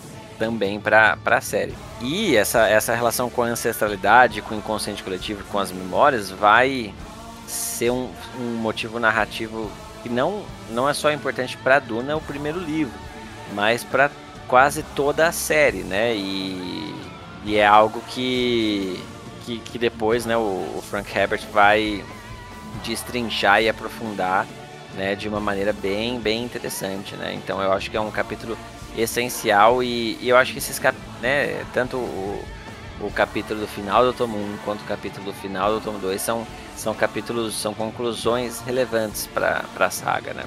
E, e importantes, com, certeza. com aprofundamentos filosóficos, né, e, e científicos que, que são muito, muito importantes para Duna. E você, meu caro Naib, quais são as suas considerações finais? Eu vou terminar com o amor, Bruno, porque aqui nesse final desse tomo, desse capítulo, a gente começa a ver o relacionamento de Paul e Shane é, se consolidar, né? Ah, eu acho um, uma frase muito linda quando ela fala assim, quando ela tira o, o Paul lá do meio da, da orgia, né? Da, do que está acontecendo, as pessoas acabam ficando com medo porque as visões do Paul acabam passando também para outros. E lá ela fala, ele começa a chorar, né? Porque ele está muito preocupado com, com relação ao jihad. E ela fala: Usu, minha força. Você está oferecendo umidade aos mortos? Aos mortos de quem? Aqueles que ainda não morreram, ele disse. Então deixe-os viver enquanto é tempo, ela disse. E aí ele, ele fala: O que você vê? Ela fala: Vejo nós dois oferecendo amor um ao outro na bonança entre duas tempestades. É o que estamos destinados a fazer. Então, Bruno, é isso. Eu termino com esse, com esse casal, que eu acho um casal lindo desse livro, é, que vai aproveitar essa bonança antes de duas tempestades. É só o que eles têm. Essa esse pouco tempo esse de alegria, esse elo e esse pouco tempo que ela sabe de, de, felicidade e eles vão tentar fazer com que seja eterno enquanto dure. Terminou com sertanejo, cara, impressionante. Até semana que vem. Hoje foi, foi frenética, foi sertanejo, mas é assim mesmo. Até semana que vem, gente. Falou.